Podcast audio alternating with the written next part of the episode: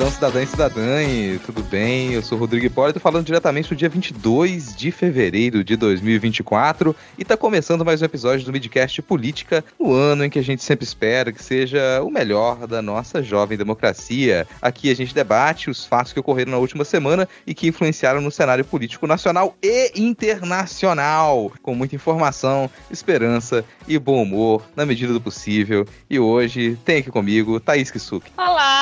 que bom estar de volta. Saudades de vocês, meus colegas, saudades dos ouvintes e com novidades aí, né? Vamos ser felizes em breve, quem sabe. Vez, eu não crio muita expectativa, não. A felicidade é uma palavra forte. Felicidade é uma palavra forte, é difícil atingir, mas caso a gente tenha ali, né, possibilidades reais de coisas boas acontecerem, a gente tá aqui com a companhia da pessoa ideal, que é já uma membro honorária do Midcast, quase entrando pra bancada fixa. Seja bem-vinda novamente, Juliana Mello. Bom dia, boa tarde, boa noite, pessoal. Como é que vocês estão? Passaram bem carnaval aí? Carnaval não acabou ainda, cara. E, aliás, essa é uma das previsões que talvez a gente vai fazer aqui, né? Se o carnaval vai ser prorrogado, se a gente vai ter carnaval o ano inteiro. Bom, domingo, domingo a gente sabe que tem micareta, né? Tem micareta de gado na Paulista, então já sabemos que ele já está estendido por enquanto. É, se não o pipocar, bom do né? carnaval, o bom do, do carnaval poder ser ou não estendido é porque eu tenho mais, mais tempo para adiar as coisas que eu tenho que fazer esse ano, né? É Uma isso, é aquele. engraçada. É o planner que você nunca, você nunca inaugura, né? É o planner que você inaugura em abril. Sabe uma coisa engraçada desse, dessa micareta da Paulista? Nos blocos de carnaval desse ano, eu tava vendo uma marinha engraçada de fantasia, assim. O pessoal começou a comprar tornozeleira eletrônica fake na Shopee pra sair no carnaval de tornozeleira eletrônica. O que, bom, aumenta a chance de você ser parado pela polícia. Então eu não sei qual grande diversão de usar esse tipo de fantasia, mas talvez na Paulista, nesse fim de semana, a gente tenha uma confusão entre a fantasia de tornozele- tornozeleira eletrônica e a tornozeleira real. Porque algumas das pessoas que confirmaram presença no ato da Paulista desse domingo, elas já estão com tornozeleira eletrônica, né? Então elas já, bom, não podem sair por aí livres, leves e soltas em qualquer bloco. Mas Galera sem criatividade, né, Rodrigo? Sem criatividade. Todo mundo com a mesma fantasia de gado de tornozeleira, né? Pois é, mas gente, não é isso que a gente vai começar falando. A gente vai. Vamos lá, como diz o Vitor, né? Sem mais delongas, vamos iniciar o nosso episódio com o bloco Persona non grata.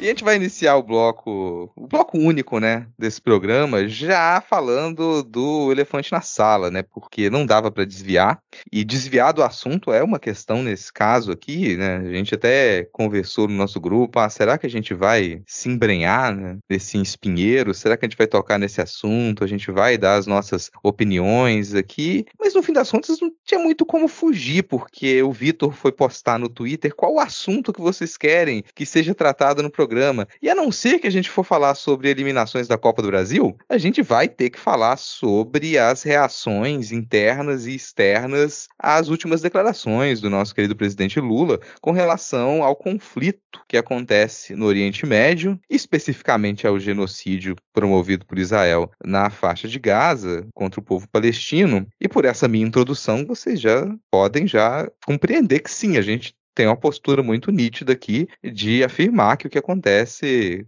com relação à população da Palestina nesse momento é um genocídio. E não nesse momento, né? A gente já está com um apartheid lá de anos, já de décadas, e sim, a gente entende que é um genocídio. Mas não é essa questão que a gente vai discutir nesse momento. O que é muito estranho, porque deveria ser essa questão para ser discutida. Mas estranhamente não é. O presidente Lula ele fez uma tour pela África, pelo continente africano, nessa última semana. Ele participou de reunião, discursou para a União dos Estados Africanos. Inclusive, o discurso que ele fez para a União dos Estados Africanos, ele foi muito elogiado nesse discurso. Ele afirma, de modo direto, que, que o que acontece nesse momento na faixa de Gaza é um genocídio. E esse primeiro discurso dele foi muito bem recebido, não teve grandes críticas, as pessoas aplaudiram e falaram: bom, é isso mesmo, não parecia ter polêmica nenhuma. Mas logo na sequência, em uma entrevista coletiva, o Lula fez algumas afirmações que elas causaram um certo rebuliço. E especificamente, eu vou colocar aqui nas palavras dele, né, pra gente já poder discutir exatamente o que ele disse. Ele disse o seguinte, abre aspas: "É muito engraçado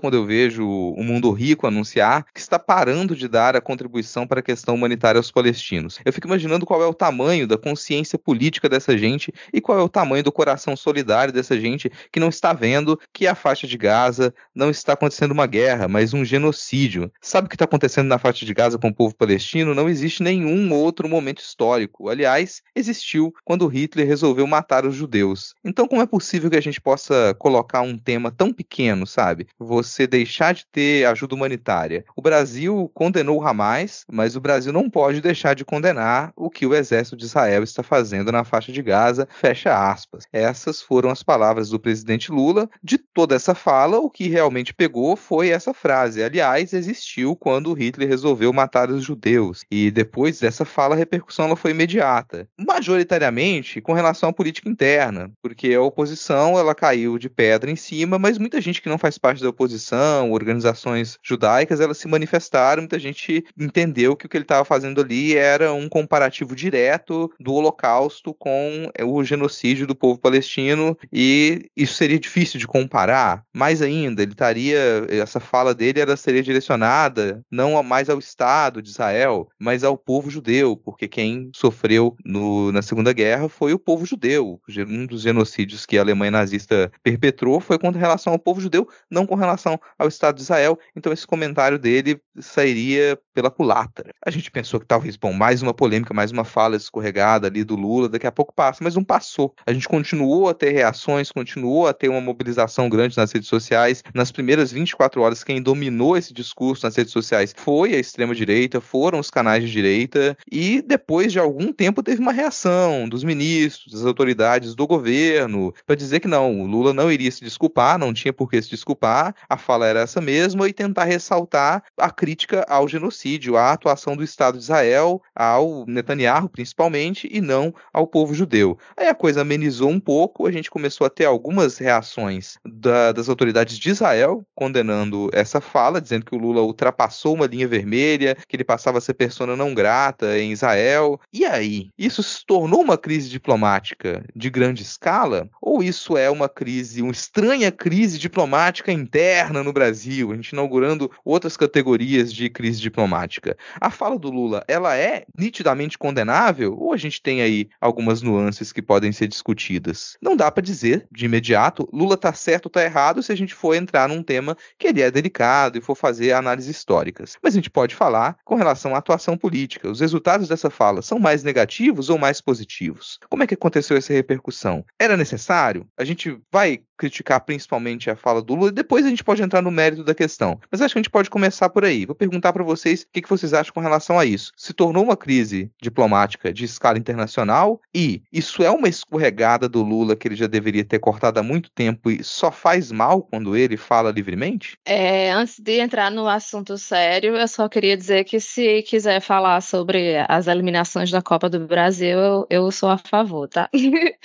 Mas voltando aqui para o assunto de verdade, vamos lá, né? Primeiro lugar, era necessário Lula falar aquilo ou não? Bom, digamos que era necessário, sim, porque é necessário que se fale sobre isso, né? Você vê assim que dos países mais ricos, a maioria está muito quieta, né? Tem falado muito pouco. Isso quando não dá dinheiro para Israel comprar mais armas, né? Como é o caso dos Estados Unidos, que dá dinheiro para Israel comprar as armas deles. Olha que conveniente. Mas sim, eu, eu acredito sim que, que, que foi, é, é, foi. É importante que. Porque assim, o Brasil tem essa posição de neutralidade historicamente, né? Em questões internacionais. Mas assim, até que ponto deve-se ser neutro? Né? Até que ponto deve-se ser neutro diante de um genocídio, né? Então, assim, eu acho sim que, que a fala do Lula foi, foi correta, inclusive assim, porque eu, pessoalmente, né, não sou, não sou pessoa de, de, de, de origem judaica, não tenho religião nenhuma, inclusive.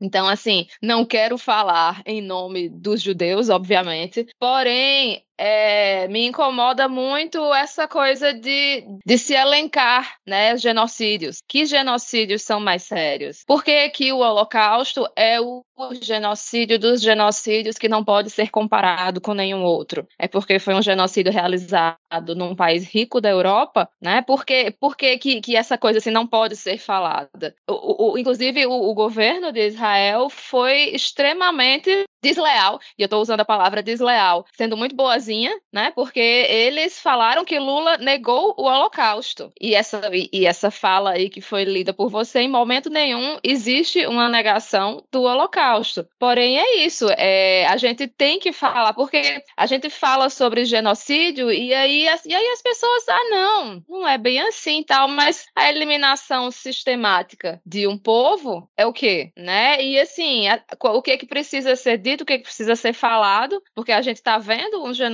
acontecendo em Gaza e pouco ou nada se faz, né? Faz umas votações lá na ONU, pede cessar fogo. Geralmente Estados Unidos não aceita porque não é nos termos que eles querem, então eles vetam e, e fica nessa nessa história, nessa nessa brincadeira entre aspas, né? Porque não é brincadeira nenhuma, obviamente, mas é, enquanto enquanto as pessoas estão cada vez mais sofrendo, enquanto Israel continua atacando o hospital, continua matando criança, e aí não se pode falar uma vírgula contra isso, porque senão você está banalizando o Holocausto, senão você está sendo antissemita. Então, assim, a forma como essas discussões são, são feitas é de modo assim que, que a gente se cale, porque para não, para que Israel não seja criticado. Inclusive, eu acho até que é, Netanyahu deve ter gostado muito dessa fala de Lula, porque foi só o que Israel falou nesses últimos dias, né? Aproveitou isso para fazer a famosa tempestade num copo d'água. E, ironicamente, a gente viu essa semana uma charge de um cartunista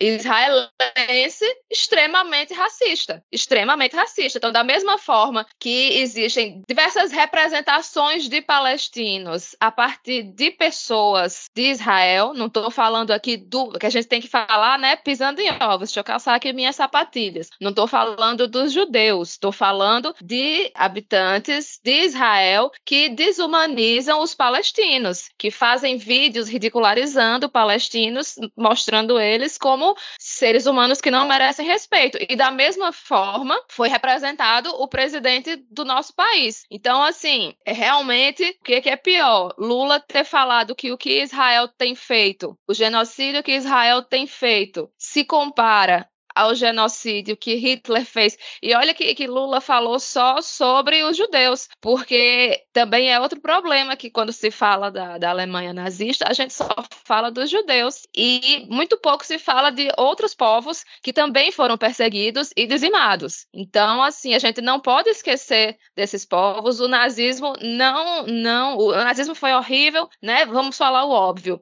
O nazismo foi horrível, o que os judeus sofreram foi algo horrível, desumano humano, mas, infelizmente, a história da humanidade, e eu digo mais, a história principalmente dos, do povo europeu, dos, principalmente dos colonizadores europeus, é uma história de repetidos genocídios. A Alemanha cometeu genocídios com outros povos, a Bélgica cometeu genocídio, é, Portugal cometeu genocídio aqui no, no Brasil também. Então, assim, temos vários exemplos. Inclusive, nessa fala se fala, falou também sobre o apartheid apartheid, né? Então, assim, se falou sobre o apartheid e aí não pode se usar o nome apartheid, mas não pode se usar o nome holocausto. E, aliás, o Lula nem usou o nome holocausto, né? Ele só falou de Hitler. Mas aí é claro que a desonestidade intelectual de, do, do governo israelense e da extrema-direita brasileira transforma isso em algo, né, muito pior do que foi. Então, assim, eu, eu tenho minhas dúvidas se foi pior a reação da extrema-direita brasileira ou da imprensa brasileira, porque foi ridículo a atuação da imprensa brasileira nesses últimos dias. Porque é, é isso, tratando um, um, um, assunto que, que não deveria ser pauta esse tempo inteiro, tentando transformar numa crise internacional que não existiu. Só quem criticou Lula foi o Estado de Israel, alguns israelenses, né? E o jornalismo e a extrema-direita brasileira, que transformaram o que foi dito por Lula em algo que não foi o que ele falou. Inclusive, nessa, nessa, no início da fala dele, ele critica muito a inércia e a conivência dos países ricos. Né? Isso foi muito, muito coniventemente mantido sem, sem ser mencionado. Né? Talvez, talvez até por isso a comunidade internacional tenha se, se posicionado mais favorável do que contra a, a posição brasileira. Né? Não teve, não teve nem fora de Israel. Eu, pelo menos, não fiquei sabendo de nenhum veículo de imprensa, nem de nenhum governo que tivesse feito essa crítica, até porque a fala de Lula critica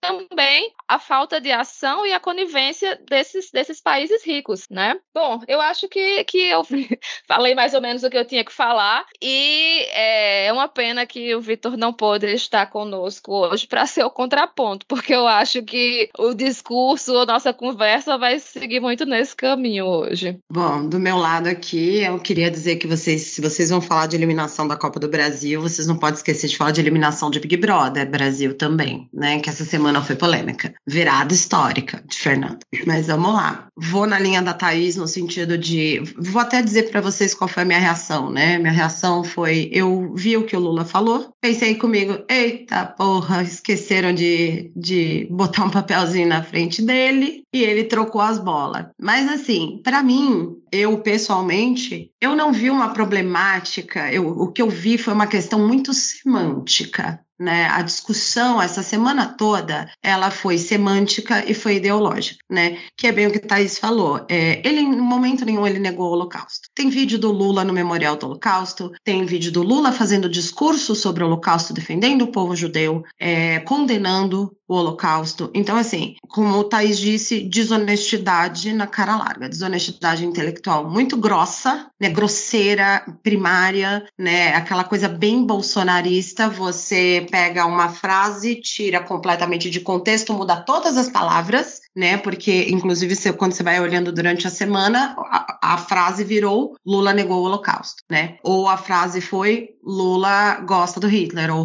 Lula né, defende Hitler. É, o que, o que não é não é verdade. Né? Esse é o primeiro ponto. Acho que a mídia fez um estardalhaço que foi só da mídia. A gente tem que lembrar que tanto no Brasil como nos Estados Unidos, em muitos lugares, nós temos um número né, bem alto de imigrantes judeus, né, aqui na América do Sul, na América do Norte, enfim, é compreensível, digamos assim, o desconforto. Então, o que eu acho é que se pode criticar, por exemplo, uma fala do Lula que vem se, vem se falando desde o primeiro ano de governo, que ele precisa ensaiar melhor as palavras dele. Quando ele improvisa, ele sempre foi um cara muito bom de improviso. Só que ele tá mais velho e o que eu sinto é que o Lula, ele não, ele, ele ainda não engatou a terceira de entender a, a, a amplificação que as redes sociais dão em segundos para uma frase, para ela ser distorcida, as pessoas nem viram ainda o que ele falou e a, o lado bolsonarista ali da bolha das redes sociais já estava distorcendo, já estava passando adiante uma informação falsa, né, das palavras dele que já eram completamente outras quando chegou na, na no ouvido da extrema direita e eles começaram a replicar. É, uma outra coisa que a gente vê também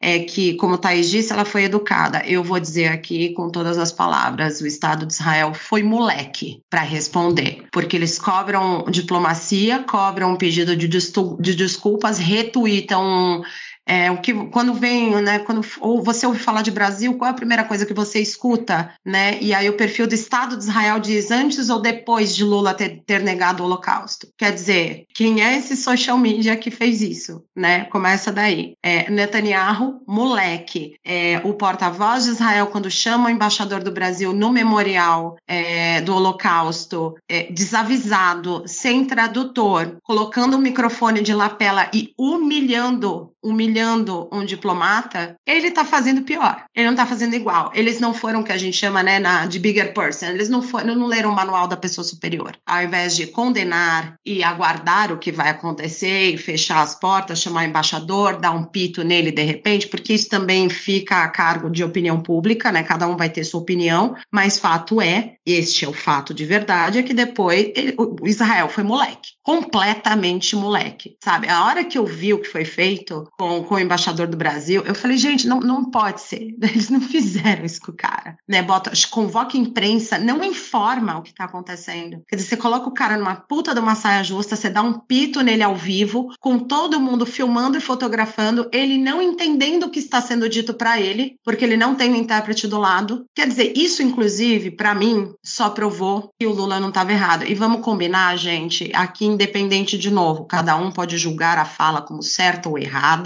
Lula pisou na bola, não pisou na bola, não importa. O que está no imaginário popular é o que ele falou. E a gente vive pisando em ovos justamente porque existe também uma confusão entre sionismo e antissemitismo. Existem, é, é, a gente sabe que existem os cantos escuros do progressismo da esquerda que não só fazem essa confusão, como alguns deles deliberadamente são antissemitas, né? Isso a gente sabe, a gente não pode negar, mas também a gente não pode dizer que, é, que todo mundo aqui é antissemita, porque você está criticando o Estado de Israel e não o povo de Israel. As pessoas têm essa, essa confusão muito grande na cabeça. É, esse foi um ponto que eu queria falar. O outro Thaís brilhantemente já tocou do cartunista, me tirou do sério mais uma molecagem. Quer dizer, você acaba de, de, de pedir, né, exigir desculpas de um país, de uma nação, porque você acha que você foi ferido e todo mundo está cansado de saber, porque é em futebol, é em diversos lugares, de várias formas, o brasileiro sofre com xenofobia e racismo. E o que ele fez, o que esse cartunista fez, e que, diga-se de passagem, Nicolas Ferreira repostou essa charge, né? Não é, não é uma coisa bonita. É horrível. Aliás, também teve isso, não sei se vocês viram, né? É, no Congresso, lá no, na Câmara, teve vários discursos, a, aquela putaria instalada de sempre. Nicolas falou o que quis, todos, né? O, o, outro que arrancou o microfone lá, quebrou o microfone, também falou um monte de groselha. Samia Bonfim foi defender o Estado palestino e Arthur Lira cortou o microfone dela. Quer dizer, então, assim, não, não existe, não existem lados iguais, nem aqui dentro, nem lá fora. Tudo desigual.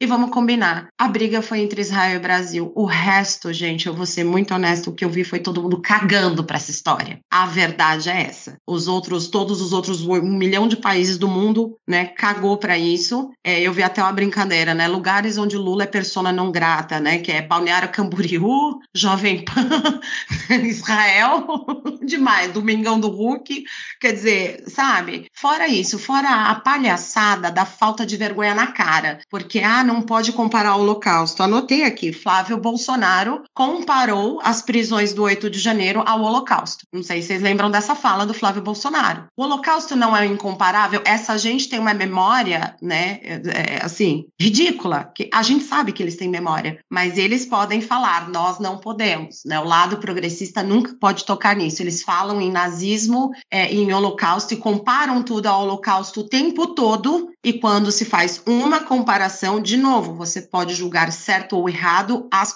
a escolha de palavras do presidente. Você não pode imputar palavras que ele não disse, um. E dois, gente, é, como disse o próprio Arthur Lira, pau que bate em Chico, bate em Francisco. E ele mesmo não fez isso, né? Ele não cortou a fala de ninguém. O Nicolas Ferreira xingou Lula, né, no plenário da Câmara. E Samia Bonfim foi fazer uma fala defendendo o Estado de Israel e defendendo a fala de Lula e ela foi cortada. Então, assim, é, é muito, é muito discrepante, né? Também recomendo para a galera que, que não, não viu tudo ou que quer, né, jogar na cara do bolsonarismo, é, o próprio Leonel Hadi, lá, deputado de estadual de Porto Alegre, fez uma ótima lembrança, né? Ele fez um remember de todas as vezes que Bolsonaro e sua turba foram, fizeram gestos supremacistas, é, deram apito de cachorro nazista, né? Todo mundo se esquece do secretário de cultura que imitou um vídeo de Goebbels. Quer dizer, então assim, é, tudo isso já foi esquecido, né? Essa é a memória da imprensa brasileira, inclusive, né? Que se esquece de tudo isso que foi dito e não pondera isso na balança. Então, assim, tem tudo isso.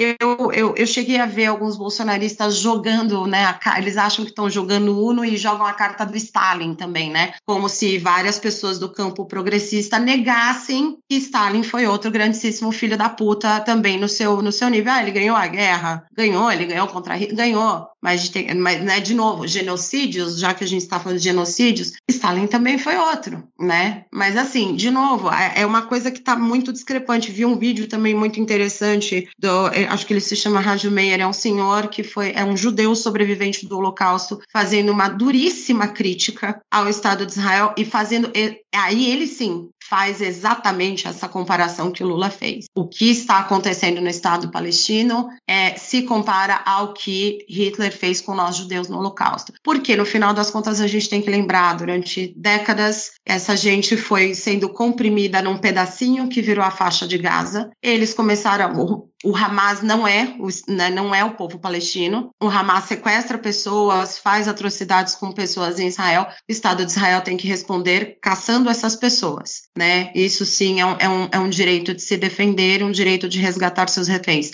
Agora, eles dão até 10 de março, né? É isso. O prazo máximo é 10 de março. Eles mandam todo mundo para Rafah esse tempo todo, esses meses todos. Todo mundo passando fome. Os vídeos que a gente vê das crianças se tremendo, fazendo xixi na calça em hospital, nada disso é, é importante para eles. Eles estão todos encurralados em Rafah, em Rafah. E agora Netanyahu ameaça bombardear o lugar onde está toda a população palestina. Isso é o quê, gente? Numa boa, sabe? Isso é o quê? Eles podem não ter cometido ainda um genocídio de milhões, mas estão a ponto de. Não à toa, após a fala do Lula, seguiram-se vários apoios, claro, usando palavras diferentes, sim, mas pedindo a mesma coisa. Então, mais uma vez, para mim, é, você tem que. É, você tem o direito e o dever de é, é, condenar a escolha de palavras, mas você não pode ser desonesto, né? Como inclusive Rodrigo Pacheco foi, de entrar nessa onda. Vocês chegaram, não sei se vocês assistiram essa sessão no Senado, em que o Rodrigo Pacheco é, acha, né? levanta o nariz dele exige uma retratação do presidente. Quem é você, meu querido? Omar Aziz vai lá e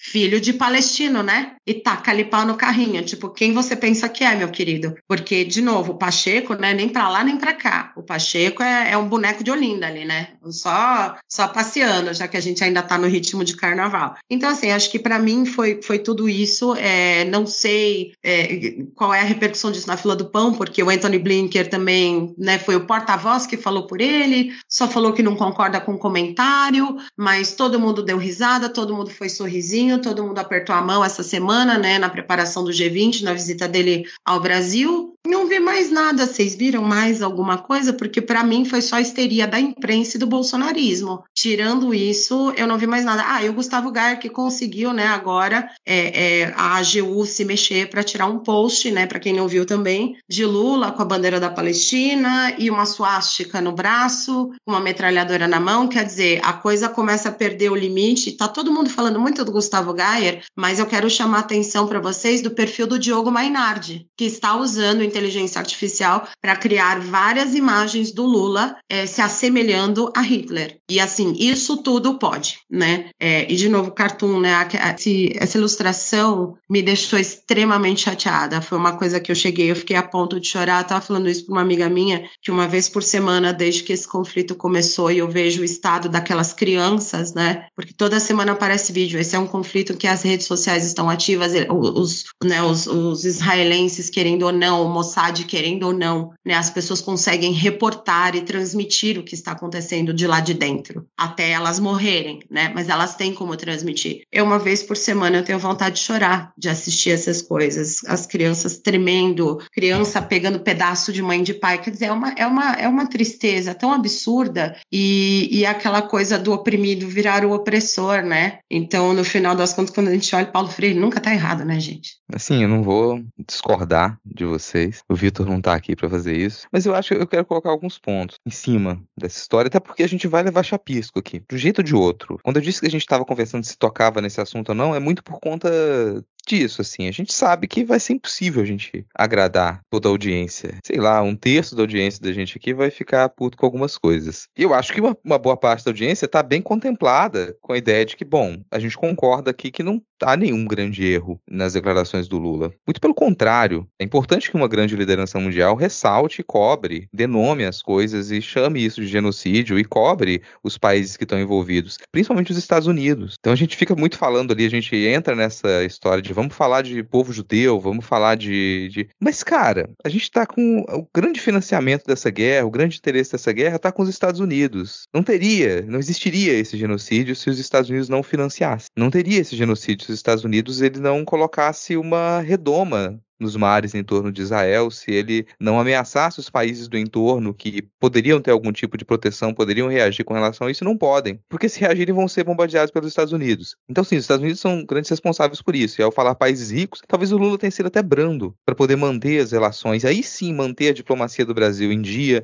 manter as relações multilaterais do Brasil organizadas, ele não ter nomeado os Estados Unidos, não ter nomeado o Reino Unido, não ter nomeado a França. Ele não nomeou. Então isso foi inteligente, isso foi delicado. Eu acho que sim, tem um, escorre, um pequeno escorregão aí ao fazer esse comparativo, e o resultado se mostra, né, no aproveitamento da extrema-direita da imprensa brasileira, que ela sempre foi majoritariamente antipetista. A gente está num ano de eleição, então a movimentação ela ia ser imediata, já é de se esperar. Nesse sentido, eu acho que o Lula garoteou. Acho que já passou da hora dele entender que qualquer palavra que ele utilizar, principalmente num ano de eleição, e ainda considerando o cenário do qual a gente saiu por pouco nas últimas eleições, há de se ter um pouco mais de parcimônia, há de se dosar. O discurso que ele fez para a União dos Estados Africanos, ele foi impecável. Então foi um discurso preparado. Agora, quando ele vai para o improviso, como a Juliana falou, ele escorrega, ele está desatento com relação a algumas coisas. Ainda assim, ele tem escorregado menos do que durante a campanha, do que no início do mandato. Aí, dito isso, dito, olha, não acho que tenha nada de fundamentalmente errado ali, a reação ela era esperada, talvez um pouco mais do que a gente imaginou, porque as redes do governo, as autoridades do governo brasileiro, elas não reagiram a tempo para poder impedir que a extrema-direita dominasse o discurso, é um outro erro. Então, vamos pensar desse imediato, eu acho que se tem um erro ali, tem um erro estratégico nessa comunicação do governo. Uma viagem que ela poderia ser 100% proveitosa, do Lula ter demonstrado o poder que ele tem diante dessa grande articulação internacional, ela é encoberta por uma polêmica. E aí eu acho que a palavra é polêmica. A palavra tão desgastada pelos meios jornalísticos de fofoca, qualquer coisa polêmica, mas isso é uma polêmica. Isso é uma polêmica porque depende muito de interpretação. E aí vamos lá, pontos que talvez algumas pessoas não gostem de ouvir. Eu falo como historiador. O comparativo é inadequado, mas a gente não está falando aqui de um debate historiográfico.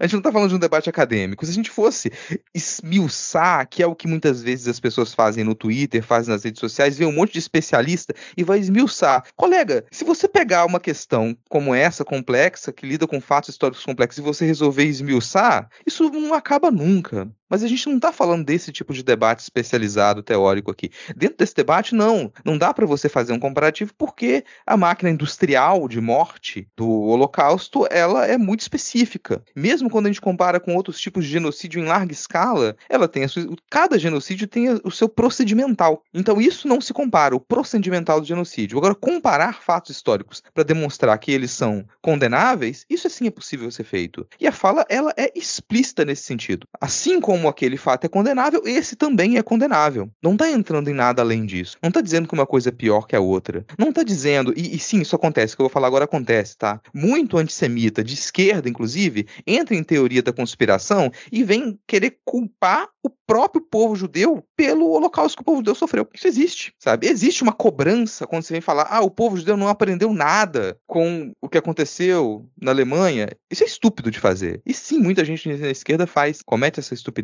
Então, quem está dizendo aí não existe antissemitismo no Brasil, bom, isso é má fé ou burrice, simplesmente, né? Existe, existe muito, existe desde o tempo colonial. O antissemitismo está no Brasil, desde que os europeus chegaram aqui.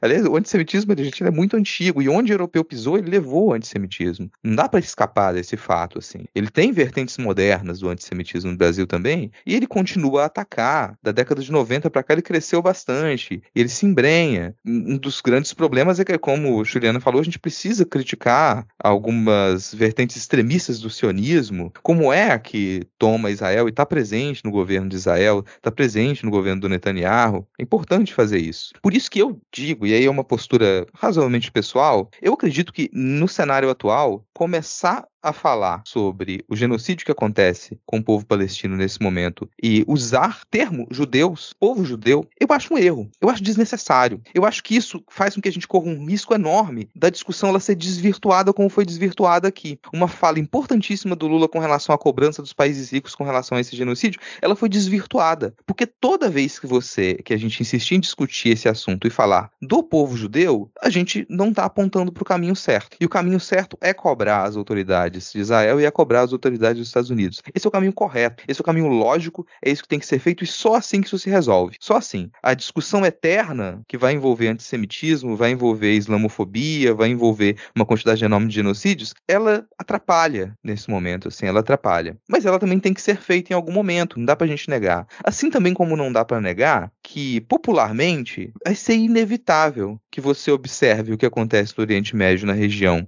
de Israel, Cisjordânia, faixa de Gaza, e você não rememore isso. É impossível, gente. A gente, principalmente no Ocidente, entre muitas aspas, a gente foi criado, gerações e gerações e gerações, a entender a ordem mundial a partir do que aconteceu na Segunda Guerra. A gente foi criado com isso, está no nosso imaginário. Então é impossível a gente falar sobre esse assunto e não rememorar, não fazer essas conexões. Isso é conhecimento popular, isso está na mídia mídia, tá na história do cinema. Não dá para evitar isso. É desagradável, é uma merda e normalmente vai sair muita porcaria desse debate? Vai. Mas desculpa, não dá para não fazer essa relação. Essa relação ela vai vir automaticamente porque é, essa é a nossa formação cultural. Todo mundo aqui foi formado culturalmente, estudou isso na escola e tem isso de memória, mesmo que não tenha estudado profundamente. Então não é à toa que fora do Brasil também esses comparativos eles acontecem. E não acontecem agora com esse conflito só. Acontece desde as das, das guerras anteriores entre o Estado de Israel, Israel e os estados da região. Esse comparativo já veio anteriormente. Então acho que dá para baixar o tom da coisa e entender que sim, é uma discussão complexa e que pode ter muitos problemas na gente falar sobre o que o governo de Israel faz, a gente fazer esses comparativos de imediato e puxar o povo judeu. Porque eu também considero um absurdo a gente partir do pressuposto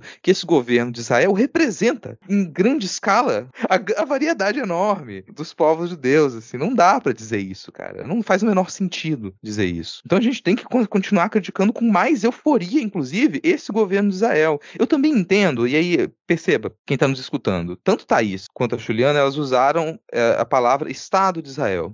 E aí vocês podem, quem está ouvindo a gente, às vezes alguma pessoa pode falar: nossa, vocês são muito burros, vocês não entendem que criticar o Estado de Israel é criticar o povo judeu, é um tipo de antissemitismo. Colega, não, a gente não está desinformado. A gente já leu seus argumentos. Eu entendo toda a argumentação de quem disse que criticar o Estado e não o governo de Israel, que são duas coisas diferentes, um governo e um Estado, que criticar o Estado de Israel seria uma ação antissemita. Eu entendo a sua argumentação, mas eu não concordo com parte dela. E eu acho que é necessário também que se compreenda que há uma argumentação oposta a isso. Uma argumentação que explica que não, olha só, a existência do Estado de Israel por si só, sim ou não, ela não determina o antissemitismo como ele se propaga. Não. Forjar o Estado de Israel não vai eliminar o antissemitismo. E a dissolução do Estado de Israel Israel também não, sabe? Ligar uma, a existência de um povo, de uma nação, de um conjunto de pessoas a um Estado, a necessidade de constituição de um Estado, ela é um problema para muitas vertentes políticas, históricas. Então é um debate a se fazer, mas eu entendo a argumentação. E sim, acontece muito, frequentemente, das pessoas aliarem a crítica à existência do Estado de Israel com um discurso antissemita. Talvez de um modo tão alastrado que seja difícil a gente virar para a pessoa que fala que criticar o Estado de Israel é antissemitismo e falar, não, só você está errado. Não, porque essa pessoa já viu tantas vezes esse discurso, já foi atacada tantas vezes por conta disso,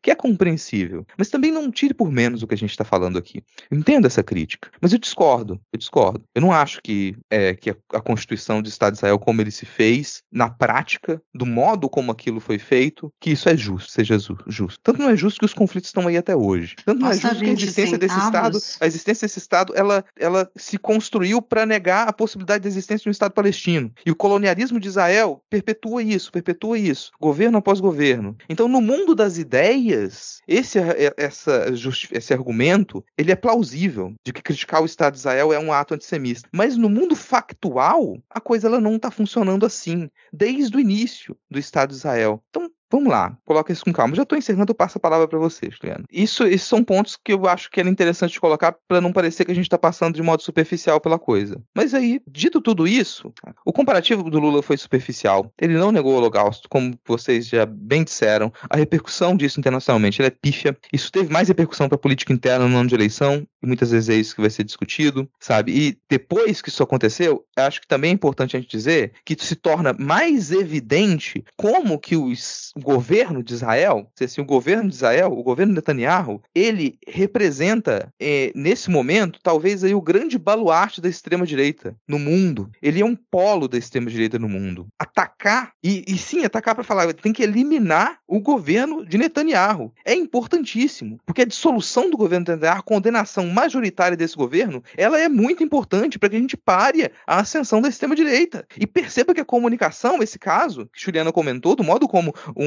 um embaixador foi tratado, exemplifica a tosqueira que é todo o governo de extrema-direita. Olhe como que é a comunicação de todo o governo de extrema-direita. Eles são virulentos, eles não têm limites. Se não se coloca os limites deles, se não aponta o dedo na cara, não tem como parar. Não dá para poder ser tergiversar com o governo de extrema-direita. Eles são virulentos, são toscos, eles não têm limites, eles vão praticar genocídio, eles, eles não têm limite para morte. Qualquer governo de extrema-direita que você pegar, o morticínio foi extremo naquele país. Então não é uma coisa que a gente precisa ficar discutindo questões conceituais quando algo está acontecendo na prática. Duas coisas que eu queria lembrar. Hoje saiu também uma notícia que ontem a, a ala bolsonarista, né, alguns cantinhos ali falou de fake news, né, mas hoje a Folha de São Paulo confirmou. É, aquela ministra da Igualdade, não sei se vocês chegaram a ver, seria o, o, o equivalente a Damares Alves, né, deles, é, usou a seguinte frase, abre aspas, estou orgulhosa das ruínas de Gaza, fecha aspas. E ela chegou a dizer que a, o maior desejo dela é que as crianças que estão sofrendo hoje, as crianças palestinas, possam contar para os netos delas o que aconteceu. Quer dizer, esse beira, o, é, é, eu só queria complementar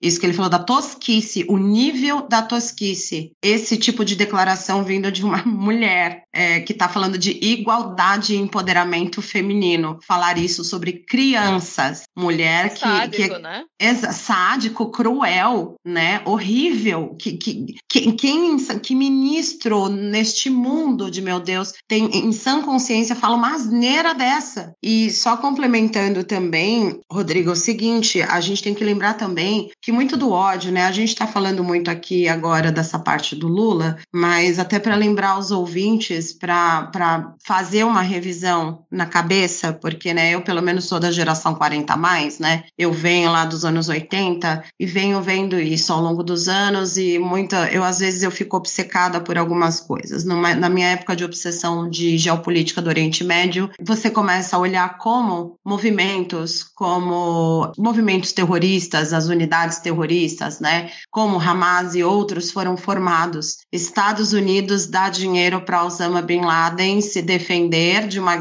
sabe? É sempre assim é um rebelde que está ali, né, lutando pelo seu povo, tá? Os Estados Unidos arma esse cara, né? Esse cara se defende um tanto, os Estados Unidos invade, nananana, começa a dizimar a sua população, é, se meter na economia, destruir o local para entrar depois construção civil. É só a gente lembrar, né, de Iraque, assim, Al-Qaeda, todos eles, Hezbollah, é, Hamas, vem na mesma toada. Você, você é invadido, o seu seu opressor, de certa maneira, te arma. Você vai um momento descobrir que, seu, que esse cara que está te armando é seu opressor, você vai fazer o quê? Você vai devolver na mesma moeda. E enquanto isso não parar, porque os Estados Unidos têm um interesse gigantesco no Oriente Médio e a gente sabe qual é este interesse, são dois grandes interesses: petróleo e construção civil. São dois grandes interesses. O que movimenta a economia americana se o ouvinte puder pesquisar quanto do orçamento interno norte-americano é destinado a armamento, né? Por isso a indústria armamentista americana é tão forte, por isso que o tiroteio não para por causa da segunda emenda da Constituição americana, né? Os tiroteios, a, as posses de arma. Teve um tiroteio agora, né, no, no, início da semana, que também foi ofuscado né, nos Estados Unidos por conta da, da, da, dessa história toda, né, o noticiário brasileiro né, ofuscou essa história. Então, assim, quer dizer, tudo isso é os Estados Unidos o tempo todo fomentando. Hoje eu vi um meme muito interessante no Twitter que era veja o ano em que você nasceu e descubra qual país os Estados Unidos estavam invadindo, molestando ou destruindo. No meu 1982 apareceu ali uma lista de três ou quatro países. E eu vou checar, né, jornalista, né, eu olho, eu olhei ali os países, fui checar de fato, historicamente sim. Nos anos 80, Estados Unidos estava em algum lugar fazendo alguma merda, nos anos 90 a mesma coisa, nos anos 2000 a mesma coisa. Então você cresce com isso tudo na cabeça também, né, quem, quem vai olhando mais ao redor, quem é mais observador, você começa a ver que quem fomenta isso e depois, né, bate na cara deles é o próprio é o próprio americano, né, é o governo americano. Então, assim, tem tudo isso também, né? Era essa a minha contribuição que eu queria dar desses 20 centavos. Vão lembrar de como esses movimentos terroristas foram surgindo ao longo dos anos, ouvinte. Vá olhar quem financiou eles lá atrás, quando eles eram rebeldes, tentando se libertar, tentando libertar o, pro, o povo deles da, opre, da opressão. E em certo momento, os Estados Unidos vira o opressor deles. Eu queria só acrescentar, fazer dois, dois comentários rápidos é, a partir do que foi falado por vocês, o que se falou sobre o Netanyahu, né, sobre o governo, que Netanyahu já está vencido, estragado, já está na hora de jogar fora. E, de fato, ele está por um fio há muito tempo no, no como primeiro-ministro de Israel. Né? Quem, quem, quem acompanha um pouco a política de Israel sabe que Israel está o tempo inteiro nessa, ah, Netanyahu não pode, então é, é, é parlamentarismo, né? Então eles estão o tempo inteiro tendo novas votações votações e, e por muito pouco Netanyahu sempre acaba voltando, mas ele tem muitas investigações contra ele. Ele é uma pessoa assim que tá por um fio lá.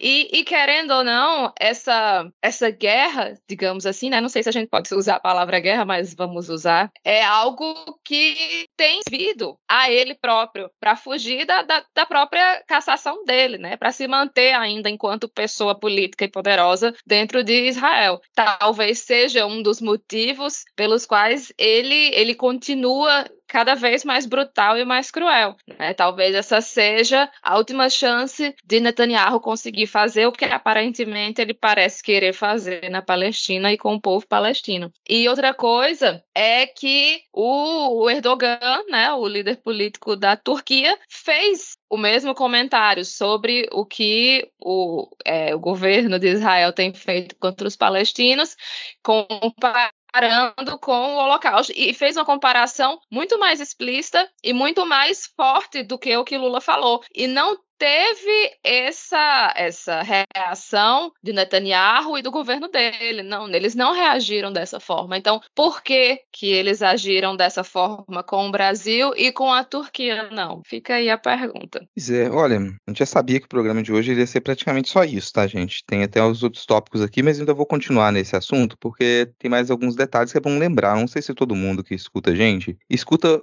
outros podcasts que dão mais detalhes, como o xadrez verbal, por exemplo, que desde o início do xadrez verbal eles falam sobre a situação do Oriente Médio. Então a gente observa que lá e nem sempre a gente para para pensar no, no extremo dessa coisa assim. Não tem para onde a população de Gaza aí, gente. A faixa de Gaza é cercada. Então Israel controla praticamente toda a fronteira e a fronteira que tem com o Egito, ela não vai ser aberta, gente. Ela não vai ser aberta porque o Egito, ele o governo do Egito ele é talvez ele tenha uma postura mais rígida com relação ao Hamas do que vários outros governos. Então qualquer risco de integrantes do Hamas entrarem no Egito é muito grande para eles. Eles não vão deixar aquela quantidade de pessoas entrarem. São milhões de pessoas. Então eles não vão sair de lá. Hoje teve plano de Israel divulgado para tentar alocar essas pessoas no deserto Sinai. E aí se você, de novo aquilo que eu falo, se escuta isso e se a primeira coisa que a gente pensa não é em campos de concentração, não tem como, cara. Essa é a primeira coisa que você pensa. E, de novo, o deslocamento forçado de uma população é genocídio. Então são aspectos assim divulgados pelo próprio governo de Israel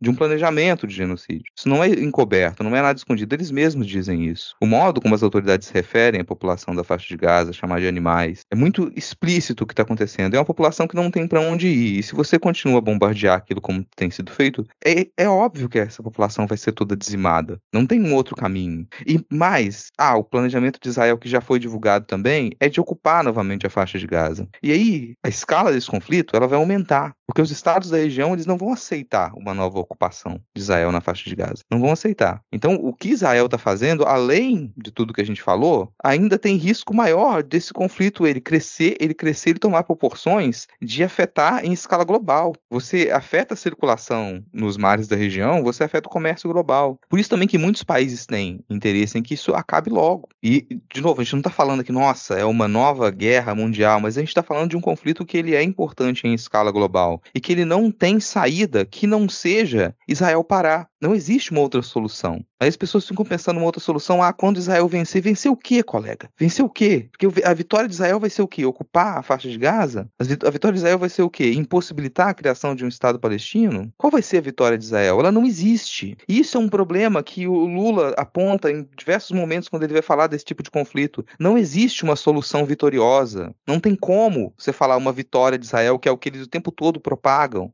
Isso não tem como acontecer, porque ela, essa possibilidade ela é nula. Ela é nula. Você só tem como piorar a situação. E é por isso que sim, você tem que parar esse tipo de ação, esse tipo de, de postura, o modo como está organizado, como foi firmado o próprio Estado de Israel ali, ele é problemático desde o seu início. Quando estava firmada, a discussão é enorme, ela é longa, não estou querendo simplificar. Mas muita gente apontou e falou, vai dar merda, e desde então tá dando merda. Então a gente fala, a gente critica o que é mais fácil, que é o governo de Israel, mas a gente também tem que conseguir repensar a organização da região para que isso pare. É parar, não é alguém vencer. Guerra não se soluciona assim, alguém vencer. Israel não vai vencer, não existe vitória de Israel. Não existe isso, não tem como isso acontecer. Existe um crescimento desse conflito, aumentando a escala, vai piorando tudo, a não ser que Israel pare. E é o que diversas outras autoridades têm dito e é o que o Lula tem dito também. Israel tem que ser parada. Ô, Rodrigo, tem uma coisa, né? É, o quando a Argélia propôs essa semana mais um cessar-fogo imediato, os Estados Unidos vetou e quando foi feita a coletiva até que foi perguntado sobre a posição dos Estados Unidos e do Anthony Blinken, antes dele vir ao Brasil um dia antes, né, sobre as declarações do Lula, eu ouvi uma frase que eu achei bem interessante, queria jogar aqui para vocês comentarem, que foi é, nós queremos que o conflito cesse assim que for conveniente. Por que horas é conveniente, gente? Tá, tem um milhão e meio de pessoas espremidas no sul do, do, do da faixa de Gaza e dia 10 é o prazo final para o Hamas entregar os reféns. Se, de novo, é o que o Rodrigo está dizendo. Que horas vai parar? Vai, eles vão esperar o Netanyahu dar a ordem para o exército de Israel bombardear Rafah e matar um milhão e meio de pessoas? É, é esse é o fim do conflito? E aí? Quer dizer, a, que horas é conveniente para os Estados Unidos? Porque também isso é isso que eu queria é, é, pontuar, porque já quantos pedidos, quantos textos foram feitos? O do Brasil foi uma palavra, foi uma vírgula fora do lugar, eles vetaram. Eles seguem vetando. Que horas é conveniente, gente, para isso? Queria saber de vocês, da, dessa frase, o que, que vocês acharam, porque inclusive é a segunda vez, porque depois no, né, no Conselho de Segurança, a, a representante do, dos Estados Unidos falou a mesma coisa. E conveniente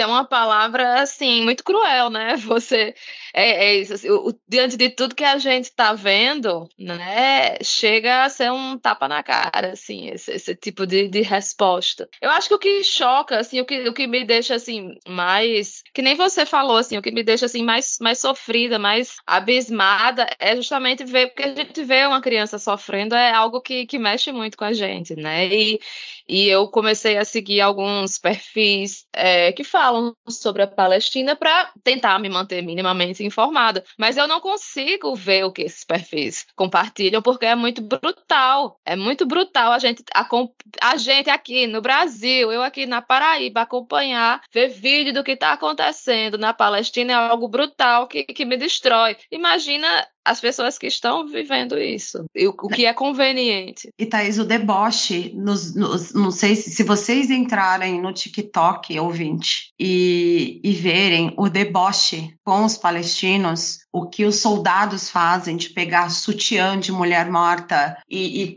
e se travestir, sabe, do jeito mais pejorativo possível, as piadas de mau gosto, né, contra os palestinos e contra crianças palestinas, é, é um negócio, assim, é, é, é isso para mim é, é, é um terrorismo também, é digital, é uma forma de terrorismo.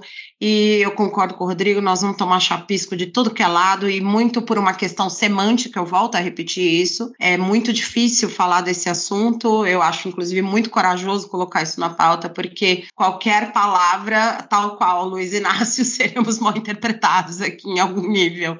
Mas, assim, é, é, é, uma forma também, né? O deboche, é, é ele não, não é uma piada, que no brasileiro faz meme, né? Mas o, o, o, nível do deboche com gente morrendo, como foi feito? A gente lembra do deboche que, que o brasileiro viu numa live do Bolsonaro, delimitando as pessoas com falta de ar. Aquilo acabou comigo. Nesse dia eu lembro que eu chorei, eu soquei parede, é, é, é revoltante. Agora, você, se vocês virem os perfis de TikTok do deboche, porque eu concordo com o Thaís, é muito cruel. É, inclusive, os vídeos que eu vejo são sempre os leves, são sempre os que aparecem que as imagens não são fortes, mas são do mesmo jeito, que a maioria é criança assustada, é criança procurando pai e mãe, é criança sendo tirada do lado dos pais, com os soldados separando as crianças, as crianças esperneando, eles pegando pelo cabelo. Quer dizer, é umas coisas assim. Agora, o TikTok é de cortar o coração o deboche que é feito, sabe? Que é, isso é recorrente, assim, se, se a gente for ver o comportamento de. não só em conflitos, que a gente vai chamar de guerra, mas mesmo fora dos conflitos, o comportamento, a estratégia da extrema-direita é a de desumanização do outro. Então, de novo, gente, assim,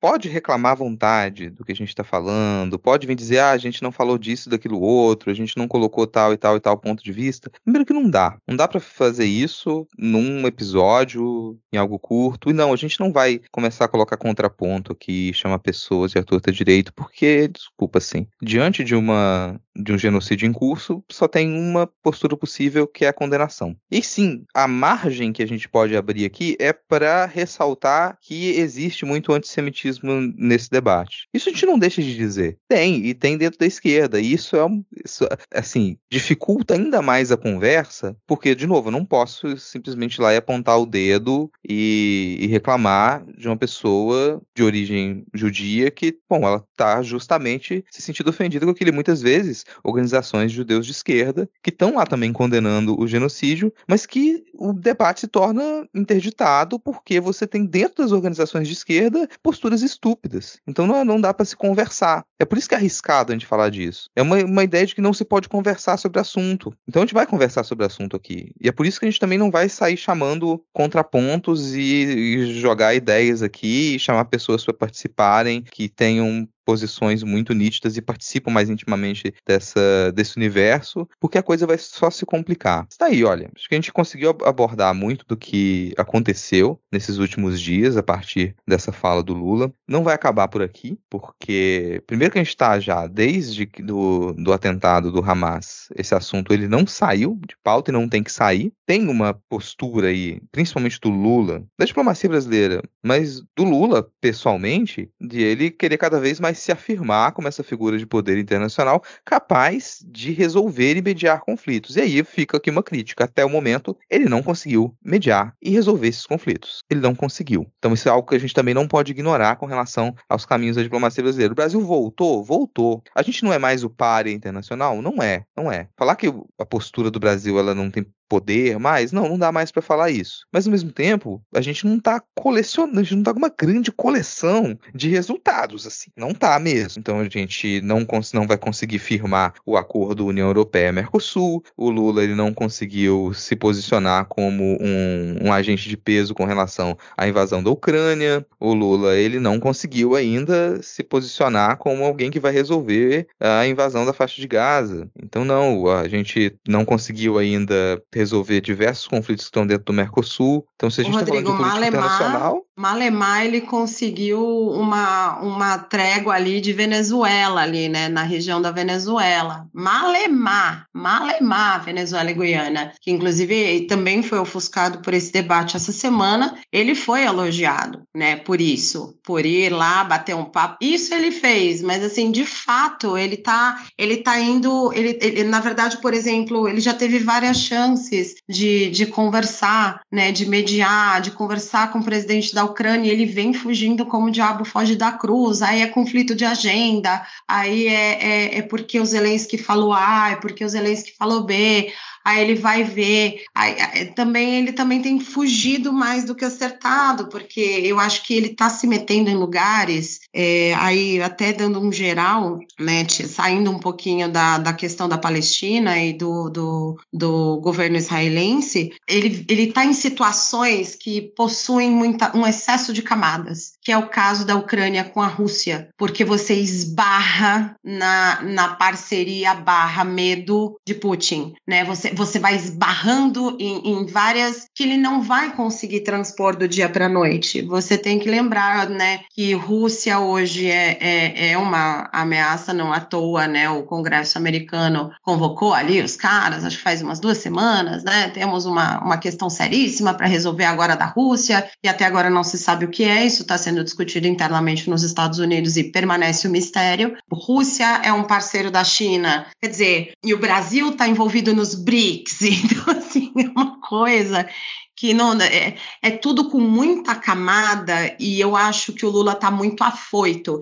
Eu acho que o fato do Brasil deixar de ser par internacional, e eu estou sendo aqui extremamente honesta, deve ser considerado uma vitória e pode se parar por aí por enquanto, até você é, pavimentar este caminho para essas outras discussões. Eu acho que o Brasil foi muito bem até ali, quando assumiu ali a presidência do conselho, tentou né, fazer o seu texto passar, não passou só pelo veto dos Estados Unidos, usou palavras corretas ali na, no Conselho de Segurança da ONU, é, usou da diplomacia da forma correta, mas é a tal história. Entrando em lugares que você tem camadas demais para superar, aí o Lula se perde, né? Porque, de novo, a gente tem que lembrar, é, eu vou lembrar aqui todo mundo, ele foi um grande presidente nos seus dois primeiros mandatos, é, mas hoje ele é, um, ele é um homem de 76, 77 anos, né? Tá chegando em 77 esse ano. O mundo mudou do segundo mandato dele para cá. A questão não é, ah, ele tá velho, ele tá senil, não tem nada a ver com isso. O mundo mudou e ele não acompanhou 100% essa mudança. Ele ficou 583 dias preso, a gente sabe disso,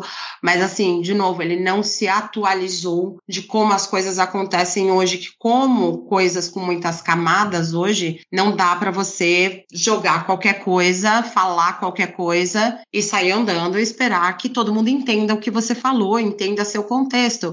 Outra palavra muito desgastada é a palavra narrativa. E eu acho que ele ainda, né, eu tenho certeza, gente, porque de novo, diferente do governo Bolsonaro, né, que ninguém ali tinha, né, um, um Lé ligando com o CRE nos dois neurônios, né, no Tico e Teco, o, o presidente é rodeado de pessoas competentes, né, que já com certeza explicaram para ele como as coisas funcionam hoje e ele precisa entender isso, absorver isso, porque não adianta ficar falando, entrar no ouvido e sair no outro. Ele precisa deixar de ser teimoso, por isso que eu falei, né? Para de, de, de falar de improviso. Né? Bota um texto ali no papel, eu quero falar isso. Alguém vai virar para ele e falar: não, presidente, isso aqui o senhor não pode falar que o senhor vai arrumar um conflito com o Netanyahu. Então, assim, é, é isso, ele, ele ainda não ele ainda não pescou, é, tá em tempo dele pescar, e de novo, o Brasil, para mim, tem que pôr o pé no freio, tem que se preocupar com o que está acontecendo aqui embaixo, hemisfério sul, e se contentar e se sentir vitorioso de que já não é mais considerado um par internacional. Isso já é uma. Nossa, gente, é uma vitória gigante.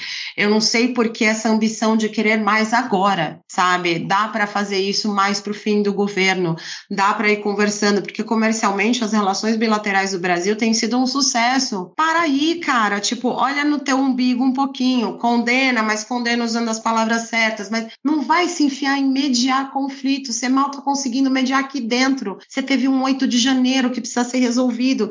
Lembrando também que a, a micareta do domingo era uma micareta para o Jair Bolsonaro tentar se defender, porque ele está para ser preso, gente. E agora virou uma micareta para pedir o impeachment dele. Um impeachment cuja primeira assinatura é da deputada Carla Zambelli, que está solta até agora e ameaçou, a, né, apontou uma arma para um eleitor um dia antes da eleição. Quer dizer, é, a gente está lidando com gente sem moral e o Lula não está entendendo que ele tem que olhar para dentro. Já foi dito, ele vai viajar menos, nanana, não é o suficiente. Olhe para dentro, o Brasil ainda não está resolvido. Ele tem que entender que ele está num governo que é transitório, né? Todo mundo acha que o Michel Temer foi transição, não. É o Lula 3 que é a transição para ver se fica alguma coisa melhor, porque não sabemos se ele concorre ou não em 2026. Em 2026 ele vai estar com 80 anos de idade. Então, muito provavelmente ele tem que preparar um, um nome, porque quem hoje no PT a gente vai olhar, eu adoro o Haddad na economia, no sentido de ele surpreendeu muita gente e ele é uma pessoa que divide opiniões, mas eu falo a minha, ele tem o carisma zero para ser presidente do país. Então o Lula precisa preparar nome. Ele tem outras coisas para se preocupar na cabeça do que virar, meu, faz que nem o Al Gore, que nem o Obama, vai, vai, vai ver isso depois, cria uma ONG, vai viajar o mundo depois, entendeu? Mas não faça isso agora, porque agora tem muito para ser olhado para dentro. Pois é, Lula, você não vai ganhar o Nobel da Paz agora. Não vai rolar, colega. E eu concordo, e, e isso é um gancho ótimo para a gente tentar tratar com alguns outros pontos da pauta aqui, da pauta para finalizar. E aí, tá curtindo o episódio? Então bora fortalecer o Midcast, um podcast independente que conta com você para seguir trazendo informação, análises e aquele bom humor semanal. Para isso existem várias maneiras de dar aquela moral pra gente. No Apoia-se, basta você acessar apoia.se barra Midcast e selecionar o plano que melhor encaixa no seu bolso. Eu vou repetir, apoia.se barra Midcast. Se você ainda nos apoia pelo Padrim, pedimos gentilmente que migre para o Apoia-se, que também oferece as mesmas formas de pagamento. Nós também temos a opção do Pix. A nossa chave é podcastmid.gmail.com. Repetindo, podcastmid.gmail.com. Se puder, ativa o Pix recorrente, bora juntos todo mês. O seu apoio é crucial para a continuidade do Midcast Política. Aos que já nos apoiam, nosso muito obrigado. Valeu! Ana Raíssa, estamos aqui. Tudo bem com você? Como foi de carnaval? Tudo bem, foi ótimo. Ficamos esperando o, a, o rescaldo do carnaval, né? Que era a prisão do Jair. Não aconteceu. Bloco da Papuda, né? Próximo. O bloco da Papuda. não aconteceu ainda, mas há de acontecer. Exato. Ouvinte, olha só. A gente não participou da gravação, como vocês já devem ter percebido. A gente não sabe o que Juliana, Thaís e Rodrigo falaram. Eu só vi aqui no Skype, Ana Raíssa, na, na, no print da gravação, be as belas madeixas de Rodrigo Hipólito. Tá cada dia mais bonito aquele cabelo realmente assim, é, é um novo homem em 2024. Que visual, cara, que homem. A gente não sabe o que foi dito, mas estamos aqui excepcionalmente no meio do episódio que eu não tenho ideia de onde eu vou enfiar isso aqui, que é pro bloco pavão.pdf, Ana Raíssa, porque o bloco pavão.pdf. O que acontece? O nosso querido deputado Gustavo Gaia, né, do PL, lá de Goiás, da extrema-direita, ele conseguiu fazer um vídeo hoje divulgando uma bomba. Ele botou assim no tweet, ó, bomba, exclamação, exclamação. A BIM estava me monitorando em 2019. Nem mandato eu tinha. Era a BIM paralela do PT trabalhando contra Bolsonaro. Sim, quando você vê isso é uma loucura inacreditável, né? Porque ele fala que a, a BIM estava monitorando ele em 2019 durante o governo Bolsonaro, mas na verdade era a BIM paralela do PT boicotando o governo Bolsonaro. E aí estava monitorando ali os, não os opositores, mas os apoiadores do, do governo Bolsonaro. Aí ele faz uma argumentação que Você ele vê tira. como o bicho é paranoico, né? Exato, cara, exatamente. Ele faz a argumentação que ele tira do cu, né? Literalmente, né? Literalmente não. Ele faz a. não sabemos, porque a, a câmera tava só no rosto. É, exatamente. Mas, cara, ele dá um duplo escarpado e fala que é isso. Na, ele confirma, não, existia, existia sim a BIM paralela, mas era do fulaninho de tal, que foi demitido pelo Ramagem, o Lula trouxe agora de volta, e ele, infiltrado, fazia a monitoração paralela dentro da BIM a serviço do PT, sendo que o governo anterior tinha sido Temer, né? Então, tipo assim, é, é absurdo, né, Raíssa? Você chegou a ver o vídeo ou você só viu... Cinco minutos de desgosto, assim, cada frase que ele fala, ele vai ficando mais alucinado e ele fica assim, atenção porque eu vou falar, porque vai estourar essa bomba na mídia, mas você tá sabendo por aqui. E, e assim, é um desgosto. O cinismo dele é sem tamanho. Uhum. E eu, Vitor, não sei se você teve essa impressão, Ah. mas eu fiquei em momentos pensava assim, cara, esse bicho é muito cínico. Em outros eu pensava assim, esse, esse maluco é doido, ele acredita nisso que ele tá falando.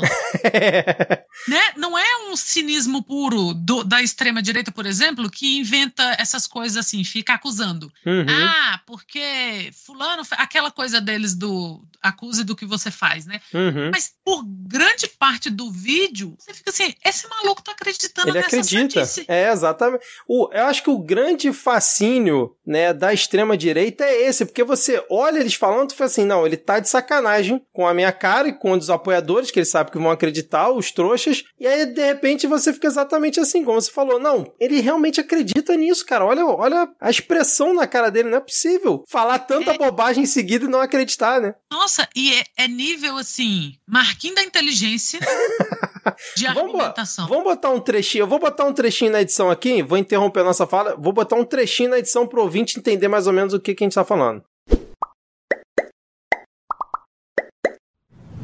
Para resumir e você poder compartilhar esse vídeo.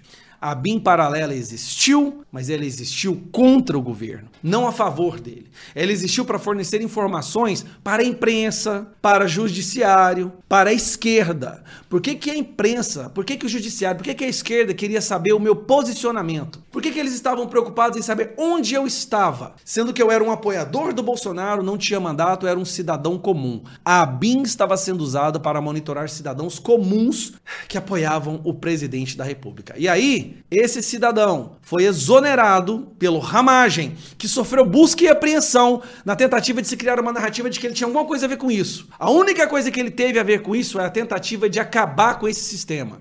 Agora, meus amigos, e esse cara foi recontratado pelo Lula. E daí, depois que ficou escancarado que eles estavam trabalhando, na verdade, pro Lula e pro PT, ele foi exonerado.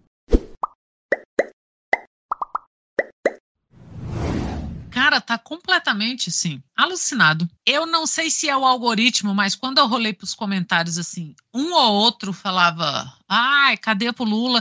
A maioria era assim, meu Deus, deputado, puta merda. Nossa, tá bêbado, tá doido, tá. Então, assim, não sei se colou. E assim, falando sério, esse tipo de coisa tinha que ter consequências. Exato. Não era só esperar alguém representar, sei lá, em alguma comissão. Tinha, tinha que ter umas consequências meio imediatas, assim, você ser completamente maluco. E aí, e, né, e assim, eleito, é, antes de começar a gravação, estávamos eu e o Vitor falando um pouquinho aqui, como o brasileiro se deixa levar meio no oba-oba na hora de votar. Porque antes era assim, o cara era apresentador, o, o, o presidente do país quase foi o Silvio Santos, lembra desse papo? Sim, sim. Tava com, com Se não tivesse embarrado, ele provavelmente a, o partido dele é. teria. Então tinha isso, o cara era ator, o cara era apresentador de programas de TV, essas coisas e ganhava voto só por. Temos aí até hoje, né? Figuras tiririca e uhum. etc. Só que agora essa onda de, de votar em pessoas da internet. Que é o caso desse brother que eu não sabia, você falou que ele fazia uns vídeos meio lifestyle, assim, ah, Isso, é. meu dia com a minha família, não sei o quê. E de repente nós temos um deputado federal da extrema direita do estado de Goiás, porque as pessoas acham legal votar nas pessoas da internet. Uhum. E pessoas sem conteúdo. Claro que não é. É diferente, por exemplo, do Jean Willis, que foi pro Big Brother.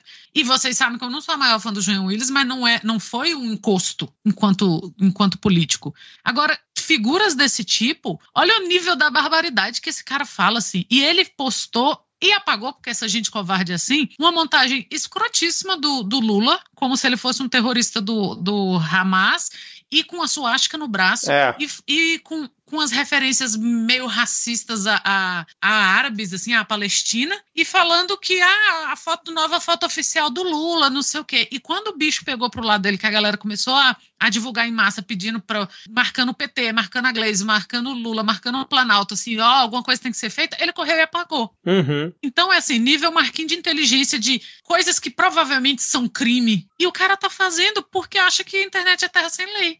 Porque acha que oposição é cometer crime. É. Ou, se, ou, ou cometer sandices, ou confundir o seu eleitorado, ou quebrar decoro de, em várias camadas, assim. É, por isso que eles não querem regulação das mídias, né? Porque eles acham que podem ficar fazendo isso à vontade, né? Eu vi alguém comentando. aí que ele é fã até, ele, ele é a favor até da fake news, né? É, exatamente.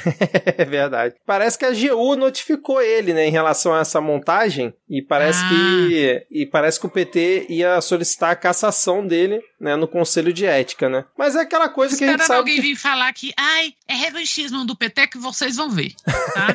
Calma lá.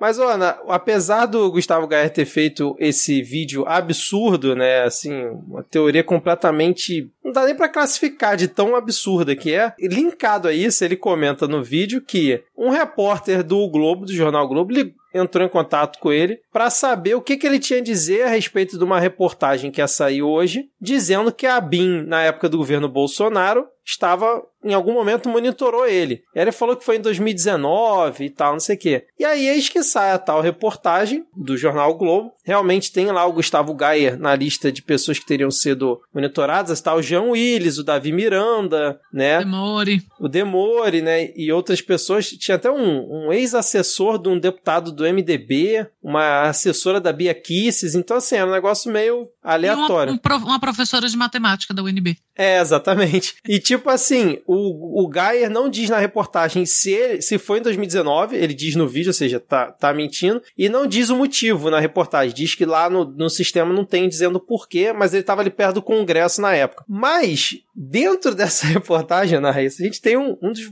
Sim, cara, um momento maravilhoso que dá nome a esse bloco, é o seguinte, ó, vou ler aqui o que tá na reportagem do Globo. Uma dessas operações de espionagem, lembrando da BIM paralela, ocorreu entre junho e julho de 2019, quando o perfil Pavão Misterioso causou alvoroço nas redes sociais. Quem não se lembra aí do Pavão Misterioso, né? Se você não sabe o que a gente tá falando, pesquisa aí no Google, no Twitter. Só que o que que acontece? Em junho de 2019, foi salvo no sistema da BIM da Agência Brasileira de Inteligência um arquivo chamado pavão.pdf.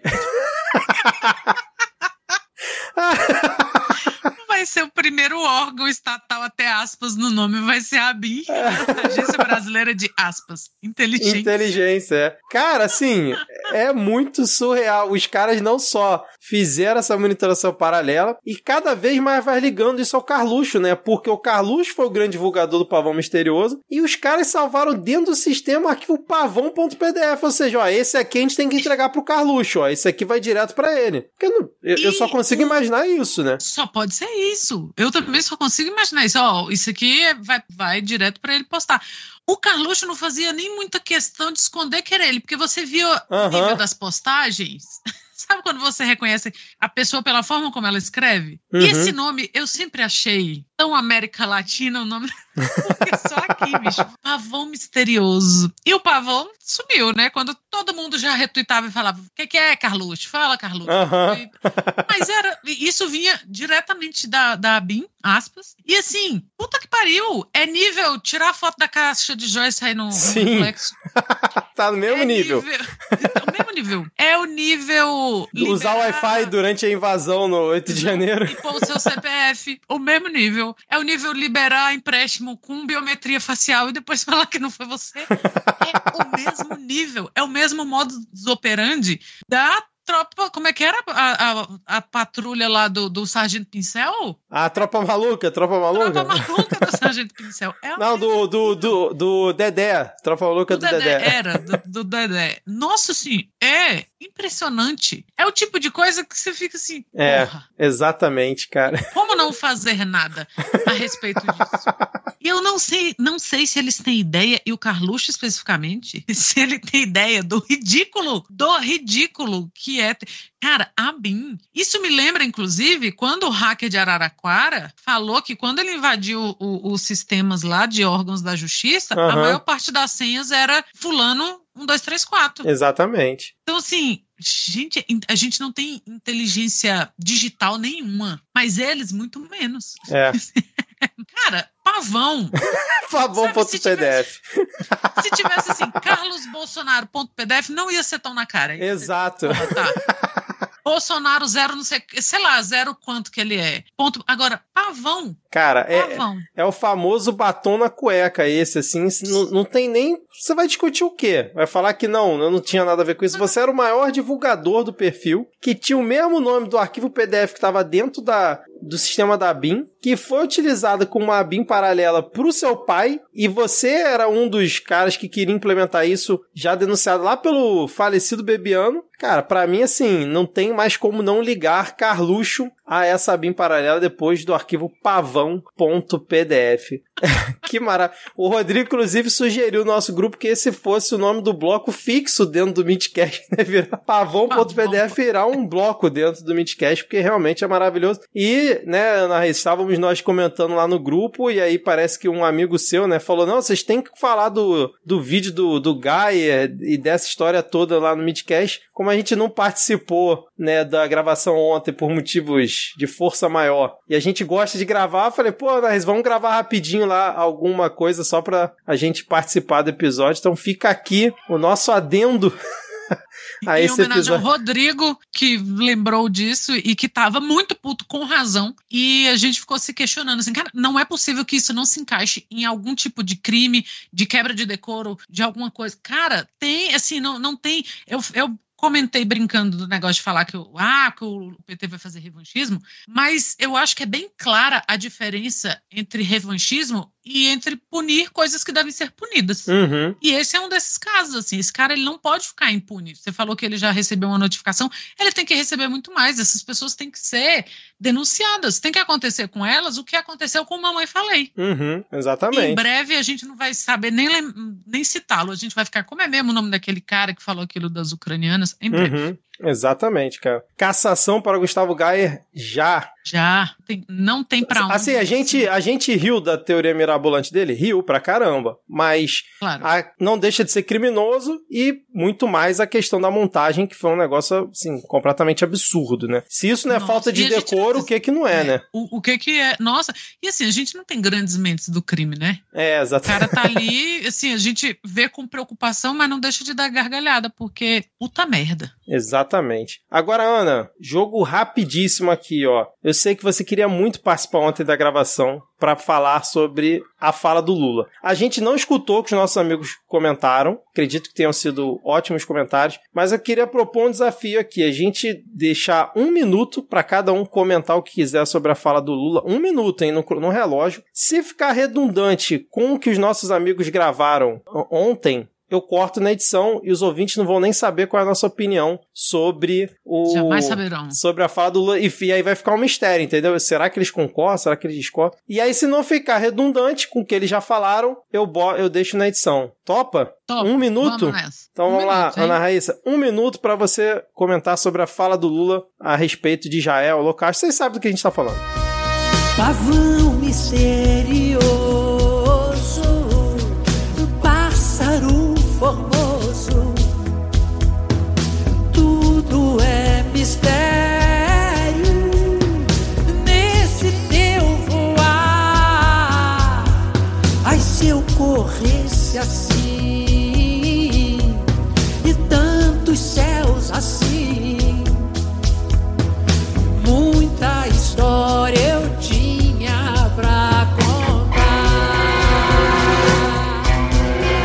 Então é isso, ouvinte. Se você por acaso escutou um trechinho de pavão misterioso, é porque nós fomos redundantes se você escutou tudo que a gente comentou nesses últimos dois minutos e meio, três minutos, é porque fez algum sentido deixar isso aqui no episódio, beleza? Ana Raíssa, muito obrigado pela sua companhia aqui nesta sexta-feira, quase 10 horas da noite, para falarmos sobre Gustavo Gaia, pavão.pdf e dar uma palhinha aí sobre a questão da fala do Luke. Pelo menos assim, conseguimos participar do debate ou não, né? Depende aí não, do que vai, vai rolar depender. da edição. Exatamente, fica aí o Vamos mistério. Vamos ver o que a edição deixa. Vai é ser isso. bem misterioso para combinar com o nome com do pavão exatamente.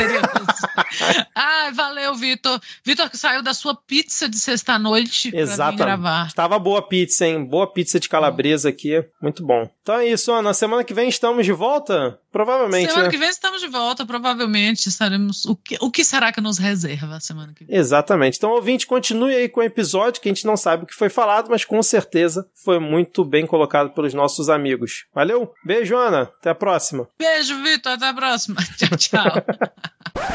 Então vamos pensar um pouco na nossa política interna, que eu concordo plenamente. Assim, a gente está muito longe de resolver o que é necessário num ano de eleição, porque se a gente se fuder nas eleições municipais, você imagina como é que vai ser a campanha dali a dois anos, com mais prefeituras bolsonaristas de extrema direita do que a gente já tem hoje. Isso vai compli complicar muito a campanha e a direita, a extrema direita no Brasil, está em campanha permanente, né? Está em campanha permanente. A ausência do Lula ou a falta de uma presença mais constante do Lula em Brasília atrapalha muitas articulações. Isso só dá caldo para que o Arthur Lira ganhe mais e mais poder, e ele tá ganhando, ele tá ficando cada vez mais soltinho. Na presença do Lula, o Arthur Lira não é tão soltinho, percebam isso. Quando o Lula tá em Brasília, quando o Arthur Lira, qualquer coisa que ele faça, ele pode ser obrigado a se reunir com o Lula, ele se retrai, ele se retrai. Quando o Lula tá em Brasília, o Pacheco também amolece um pouco e tenta se aproximar do Lula. Eles parecem até parceiros ali, quando o Lula tá em Brasília. O Lula sai de Brasília, eles começam a crescer. E depois que eles crescem mais um passo, eles não voltam atrás daquele passo. Então, cada semana que o Lula fica fora de Brasília é um problema maior para a articulação interna e é mais poder na mão do Arthur Lira. Isso já fica evidente agora no retorno do Congresso. O Congresso retornou, não está exatamente a toque de caixa,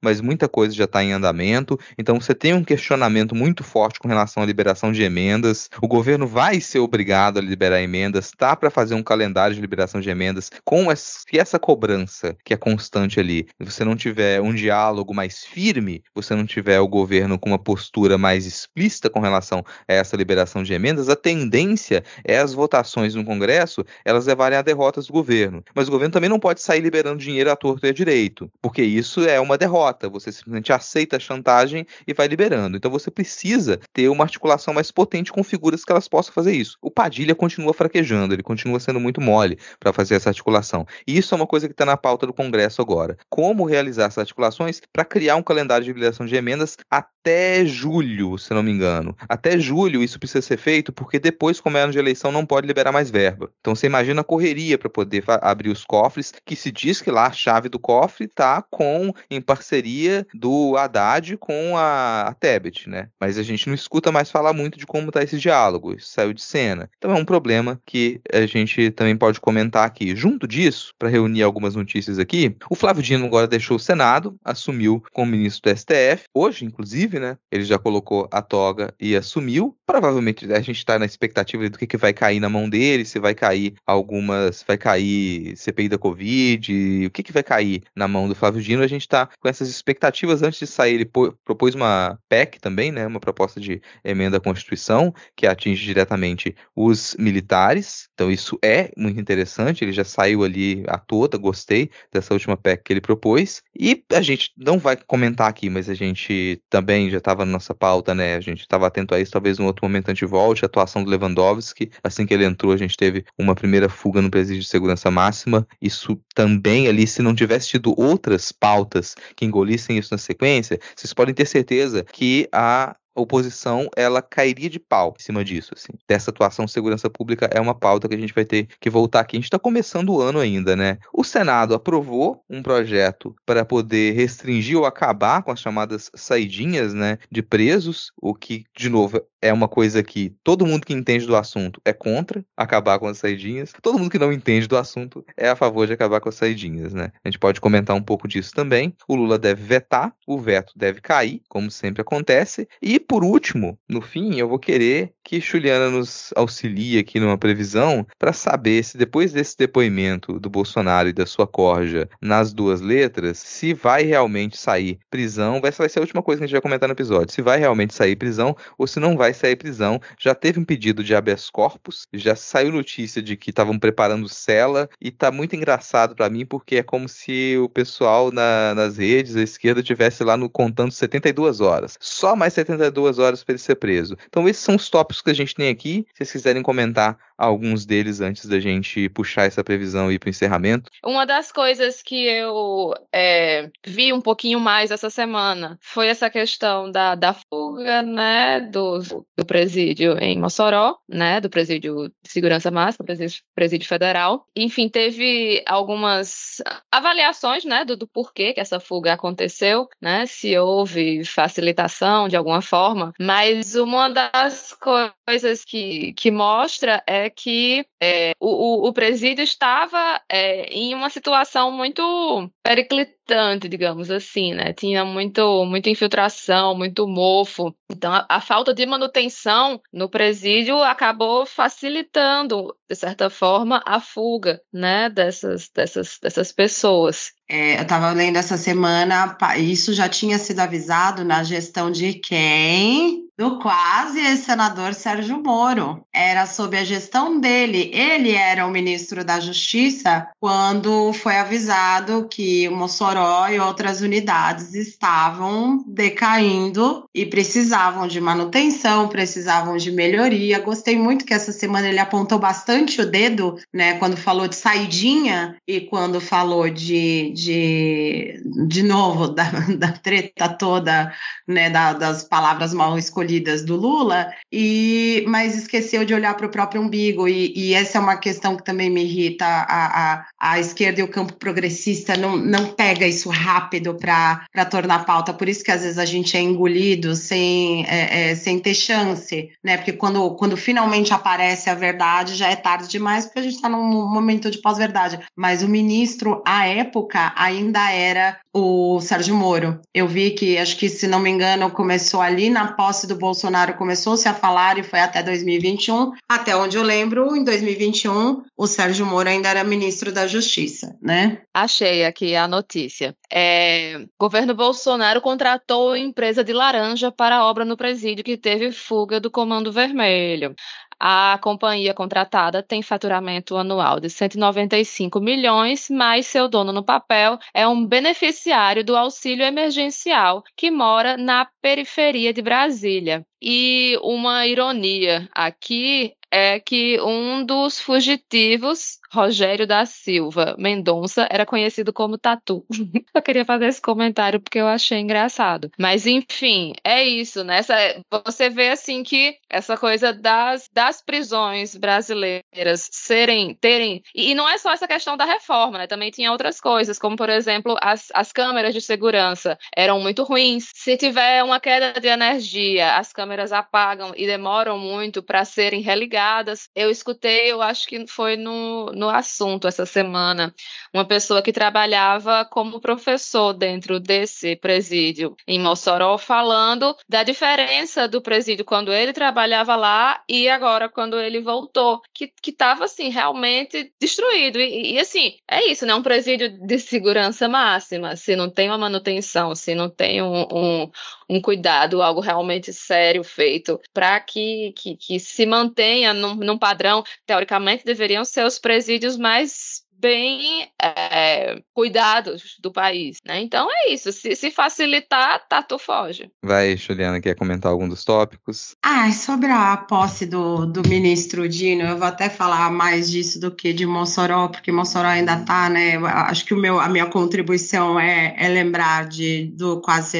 ex-senador Sérgio Moro, mas eu vi uma coisa. Primeiro que eu adorei ver os filhos ali do Flávio Dino, eu, eu gostei dos menidinos, eles estavam muito muito bonitinhos e comportados. Hoje foi muito, né, apesar da, da cerimônia de posse ser uma cerimônia muito rápida, é, ficou muito claro que o Flávio Dino, ele é uma pessoa extremamente respeitada, né, porque isso não só são as palavras do, do, do presidente do Supremo, né, do Barroso, mas também na hora que você olhou ali o salão do, do Supremo, né, a, a, a plenária ali do Supremo, você viu todos, não só todos os ministros muito muito sorridentes com a chegada do, do, do Flávio Dino, diferente do que foi a chegada do Cristiano Zanin e diferente do que foi a chegada, né, como diria Gilmar Mendes, do Castro Nunes e do André Mendonça. É, é interessante porque você coloca um, um, um ministro que tem uma orientação é, difusa, né, porque ele era do, do PC do B é, e ao mesmo tempo é um homem, digamos, né, como você tem um terrivelmente terrivelmente evangélico, você tem um terrivelmente católico, né? Porque a finalização foi numa missa, né? Hoje. Você tem ali uma, uma diversidade de, de espectros políticos, é, e isso, nisso eu dou razão para o Barroso, porque pelo menos virtualmente, vamos deixar isso muito claro, é virtual, você começa a enxergar a democracia respirando um pouco mais, né? É, você tem ali é, decanos polêmicos, como é o caso do próprio Gilmar Mendes, né? O André Mendonça, que está sempre mais perdido que segue em tiroteio, é, o Nunes Marques, que parece que não lê os processos e só toma pito de todo mundo. Eu nunca vi um ministro da STF que toma tanto pito quanto o Nunes Marques, né? Mais até que o André Mendonça. E mas você vê que o clima é, para receber o Flávio Dino ele frustra a expectativa é, da ala bolsonarista, por um lado. É, você falou das pautas, é, pelo que eu entendi, cai com ele já amanhã, né? 23 de fevereiro, ele já participa da, da próximo, do próximo lote de patriotários a serem julgados é, pelo 8 de janeiro, e cai com ele também, sim, a CPI da Covid e caem mais alguns temas é, que bolsonarista vai ficar de cabelo em pé, né? Já, já, já sofreram toda uma vez, com um ano do cara como ministro da Justiça, eles só passaram vergonha com a escolinha do professor Dino, né? Como o pessoal brinca, é, muito provavelmente vão passar um pouco mais de vergonha agora. Então, assim, o que eu tô esperando dele, particularmente, como né, como cidadã brasiliana, é que ele seja um cara mais moderado, justamente pelo notório saber jurídico dele, que realmente é notório, ele vá muito mais para uma, uma, um lado mais moderador, é uma, um, um, ele vai ser um ministro mais conciliador, porque essa figura é meio que, eu acho que a última conciliadora de fato era a Rosa Weber, né, do, do, do que a gente tem ali, dos últimos, né, que saíram. A Rosa Weber tinha mais essa coisa de ser conciliadora, mas muito discreta, e como Flávio Dino, como bom taurino, né, ele gosta de, de, de se destacar, e ele se destaca sempre muito pela, pela mente dele, né, por como ele conduz a oratória dele, enfim, então assim, e ele lá de dentro, meu filho, o lote, os lotes dos patriotários, eles estão lascados, porque agora você tem um ministro que estava lá no dia 8 de janeiro, e eu acho que aí ele faz coro com Alexandre de Moraes e não vai deixar barato absolutamente absolutamente nada do que for pauta que amedronta a extrema-direita. Por isso que a gente viu tapinha nas costas do Moro com Dino, por isso que você vê todo mundo pisando em ovos agora com Flávio Dino, e por isso que eu acho que aquele plenário estava cheio hoje. Tem muita gente ali que, que vai precisar, porque eu não lembro quem foi que falou, né? Tinha muito investigado e investigador ali misturado, né? A gente tem que lembrar que agora Alexandre de Moraes está chegando em parlamentares, né, em pessoas do alto escalão do governo, e isso não vai parar aí, e o Flávio Dino certamente vai endossar. Talvez outros temas mais polêmicos que caírem na mão dele,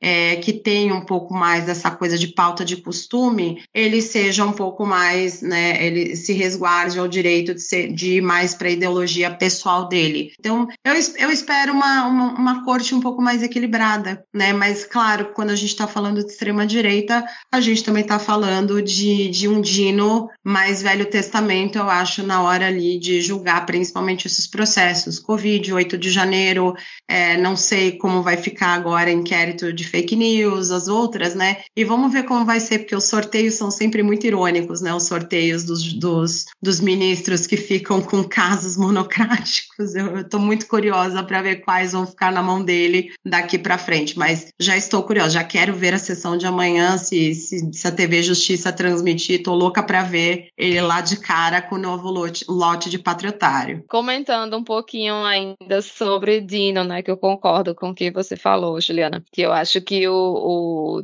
Dino e Xandão vão ficar lá no, no ping-pong, um jogando contra o outro, que são os mais dispostos, né, o resto do STF, assim, é meio mole, assim, não gosta muito de se mexer, porém, na pauta dos costumes, é Deus, né, infelizmente.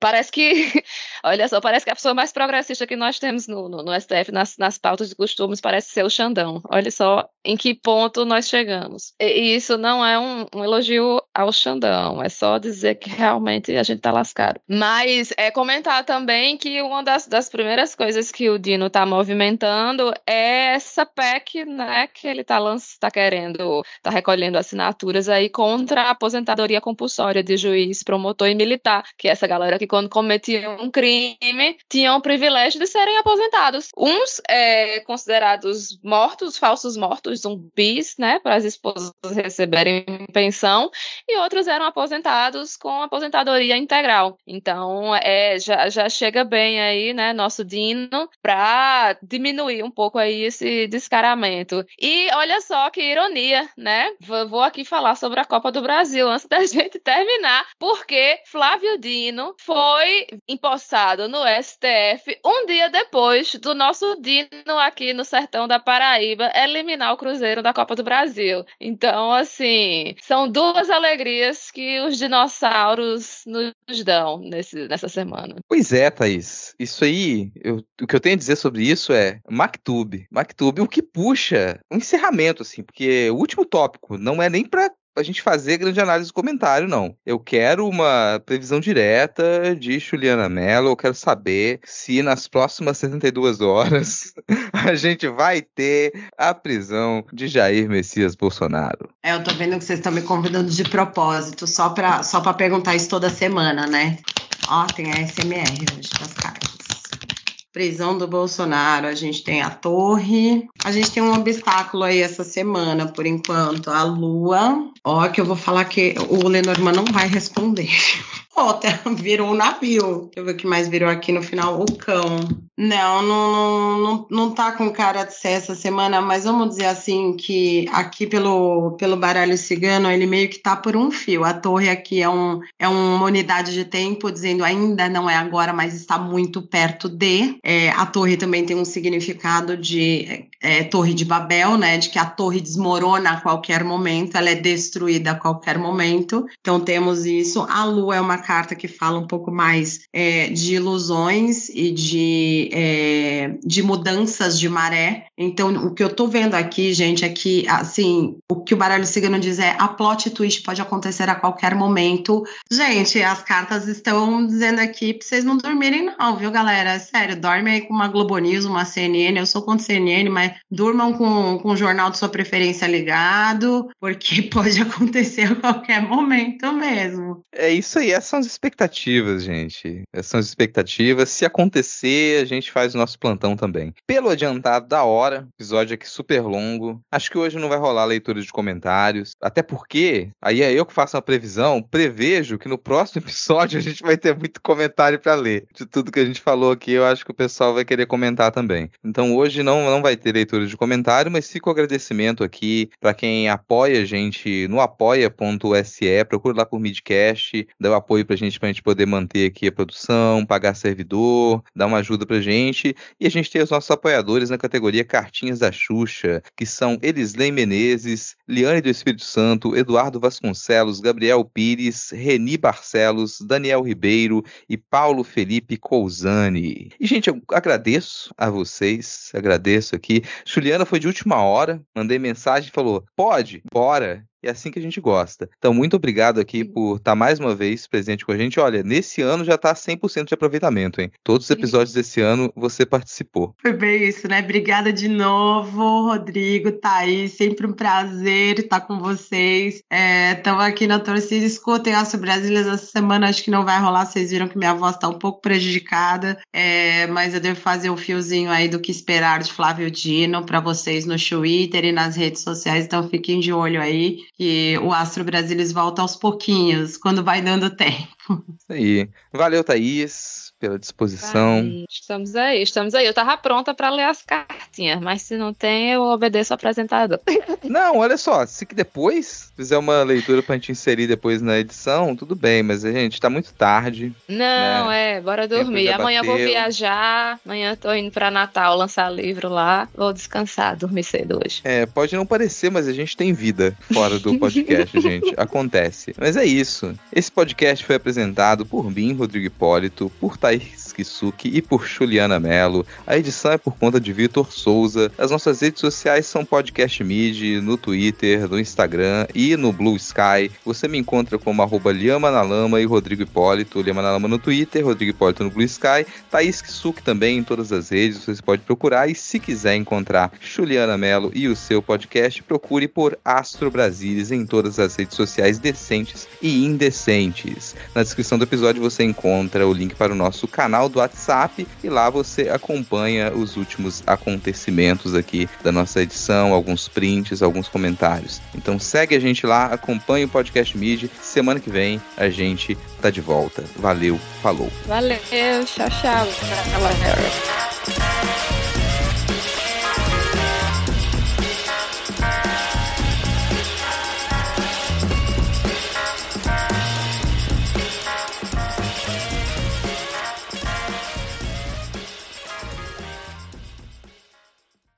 galera. certo. Posso repetir isso durante um minuto?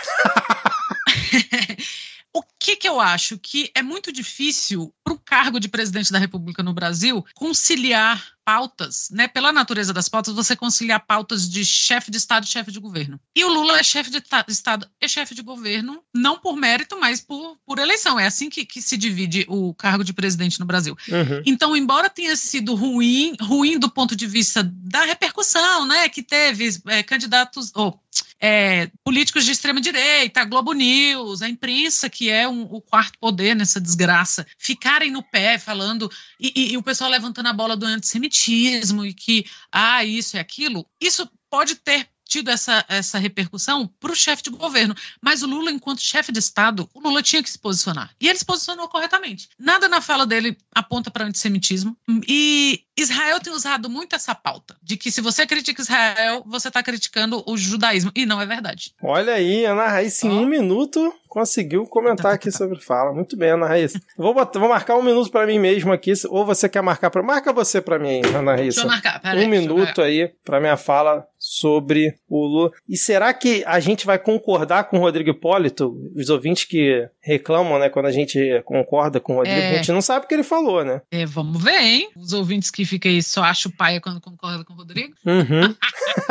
então, bora, começando. Então, eu acho que o Lula tá meio certo. Eu acho que denunciar o genocídio em Gaza, ele tá certíssimo, que era uma coisa que ele já estava fazendo anteriormente, né, com outros termos e tal. Denunciar Israel no tribunal de Haia, como o Brasil fez essa semana. Até xingar o Netanyahu, igual o Biden fez lá com, com Putin, para mim tá de boa. Mas eu acho que o Lula, ele erra ao tentar trazer o Holocausto como comparação, porque para mim o Holocausto ele foi um evento por si só, e eu acho que ele não precisa ser comparado com outro evento tão abominável como é o que está acontecendo em Gaza. Então, assim, denunciar o genocídio em Gaza, certíssimo meter o pau no governo de Israel, perfeito. Agora, trazer o holocausto é você meio que já perder a discussão. Não que assim, ah, o Lula tá errado. Eu não tô nem entrando nesse mérito, mas você perde discussão porque quando você puxa a carta do Hitler e o Holocausto, o assunto meio que morre. As pessoas, ah, não, aí já é demais, entendeu? Então, assim, acho que não precisava, eu já passei do limite. Eu acho só que o Lula, enfim, né?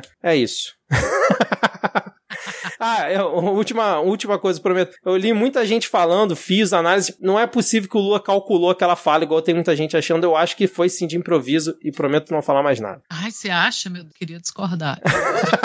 Discorde, Anaí, se você não concorda que foi de improviso. Eu, mas por que, que eu discordo? Embora a gente já tenha conversado aqui algumas vezes sobre as escorregadas que o Lula dá. Tem um professor daqui da UNB, da, da ciência política, que ele fala que desde do, do, de antes da eleição, que a gente tinha que prestar muita atenção no Lula agora. E porque o Lula é a figura histórica mais importante do século XXI viva agora, eu acho, política. Porque a gente teve grandes, grandes vultos no século XXI, mas, né, agora desse início de século, século XXI é o Lula. E o Lula tem esse apelo de, ah, perdeu a chance de ter ido para a ONU porque foi preso, porque tinha se aventado isso, né, de, de ele uhum. assumir algum cargo na ONU ou a história do Nobel da Paz, que eu não sei até que ponto isso é verdade. E ele, esse professor, que eu não lembro o nome dele, mas se eu achar eu vou postar pra gente, é, ele fala que a gente tinha que prestar, tem que prestar muita atenção nos passos do Lula enquanto chefe de Estado, né, Brasil para fora, enquanto figura internacional da política internacional, no que ele chama de última dança de uma figura política, que é o momento que o Lula vai amarrar a sua, sua carreira política. Então, eu acho que são algumas coisas que ele fala ou vai falar, faz ou vai fazer, parecem polêmicas agora, mas quando a gente olhar para trás daqui seis anos, dez anos, a gente vai ver que ele agiu no momento, sabe? Ele, ele foi duro em alguns momentos. Eu acho que uhum. essa fala sobre o Holocausto tem essa. essa Teve a intenção de ter esse peso, esse, né? Esse Botar peso, esse é. peso na. Entendi. Uhum. Trazer e essa carga. que depois que ele falou, vários países começaram a falar também, né? Então eu acho que foi calculado sim. Tá certo. É isso então.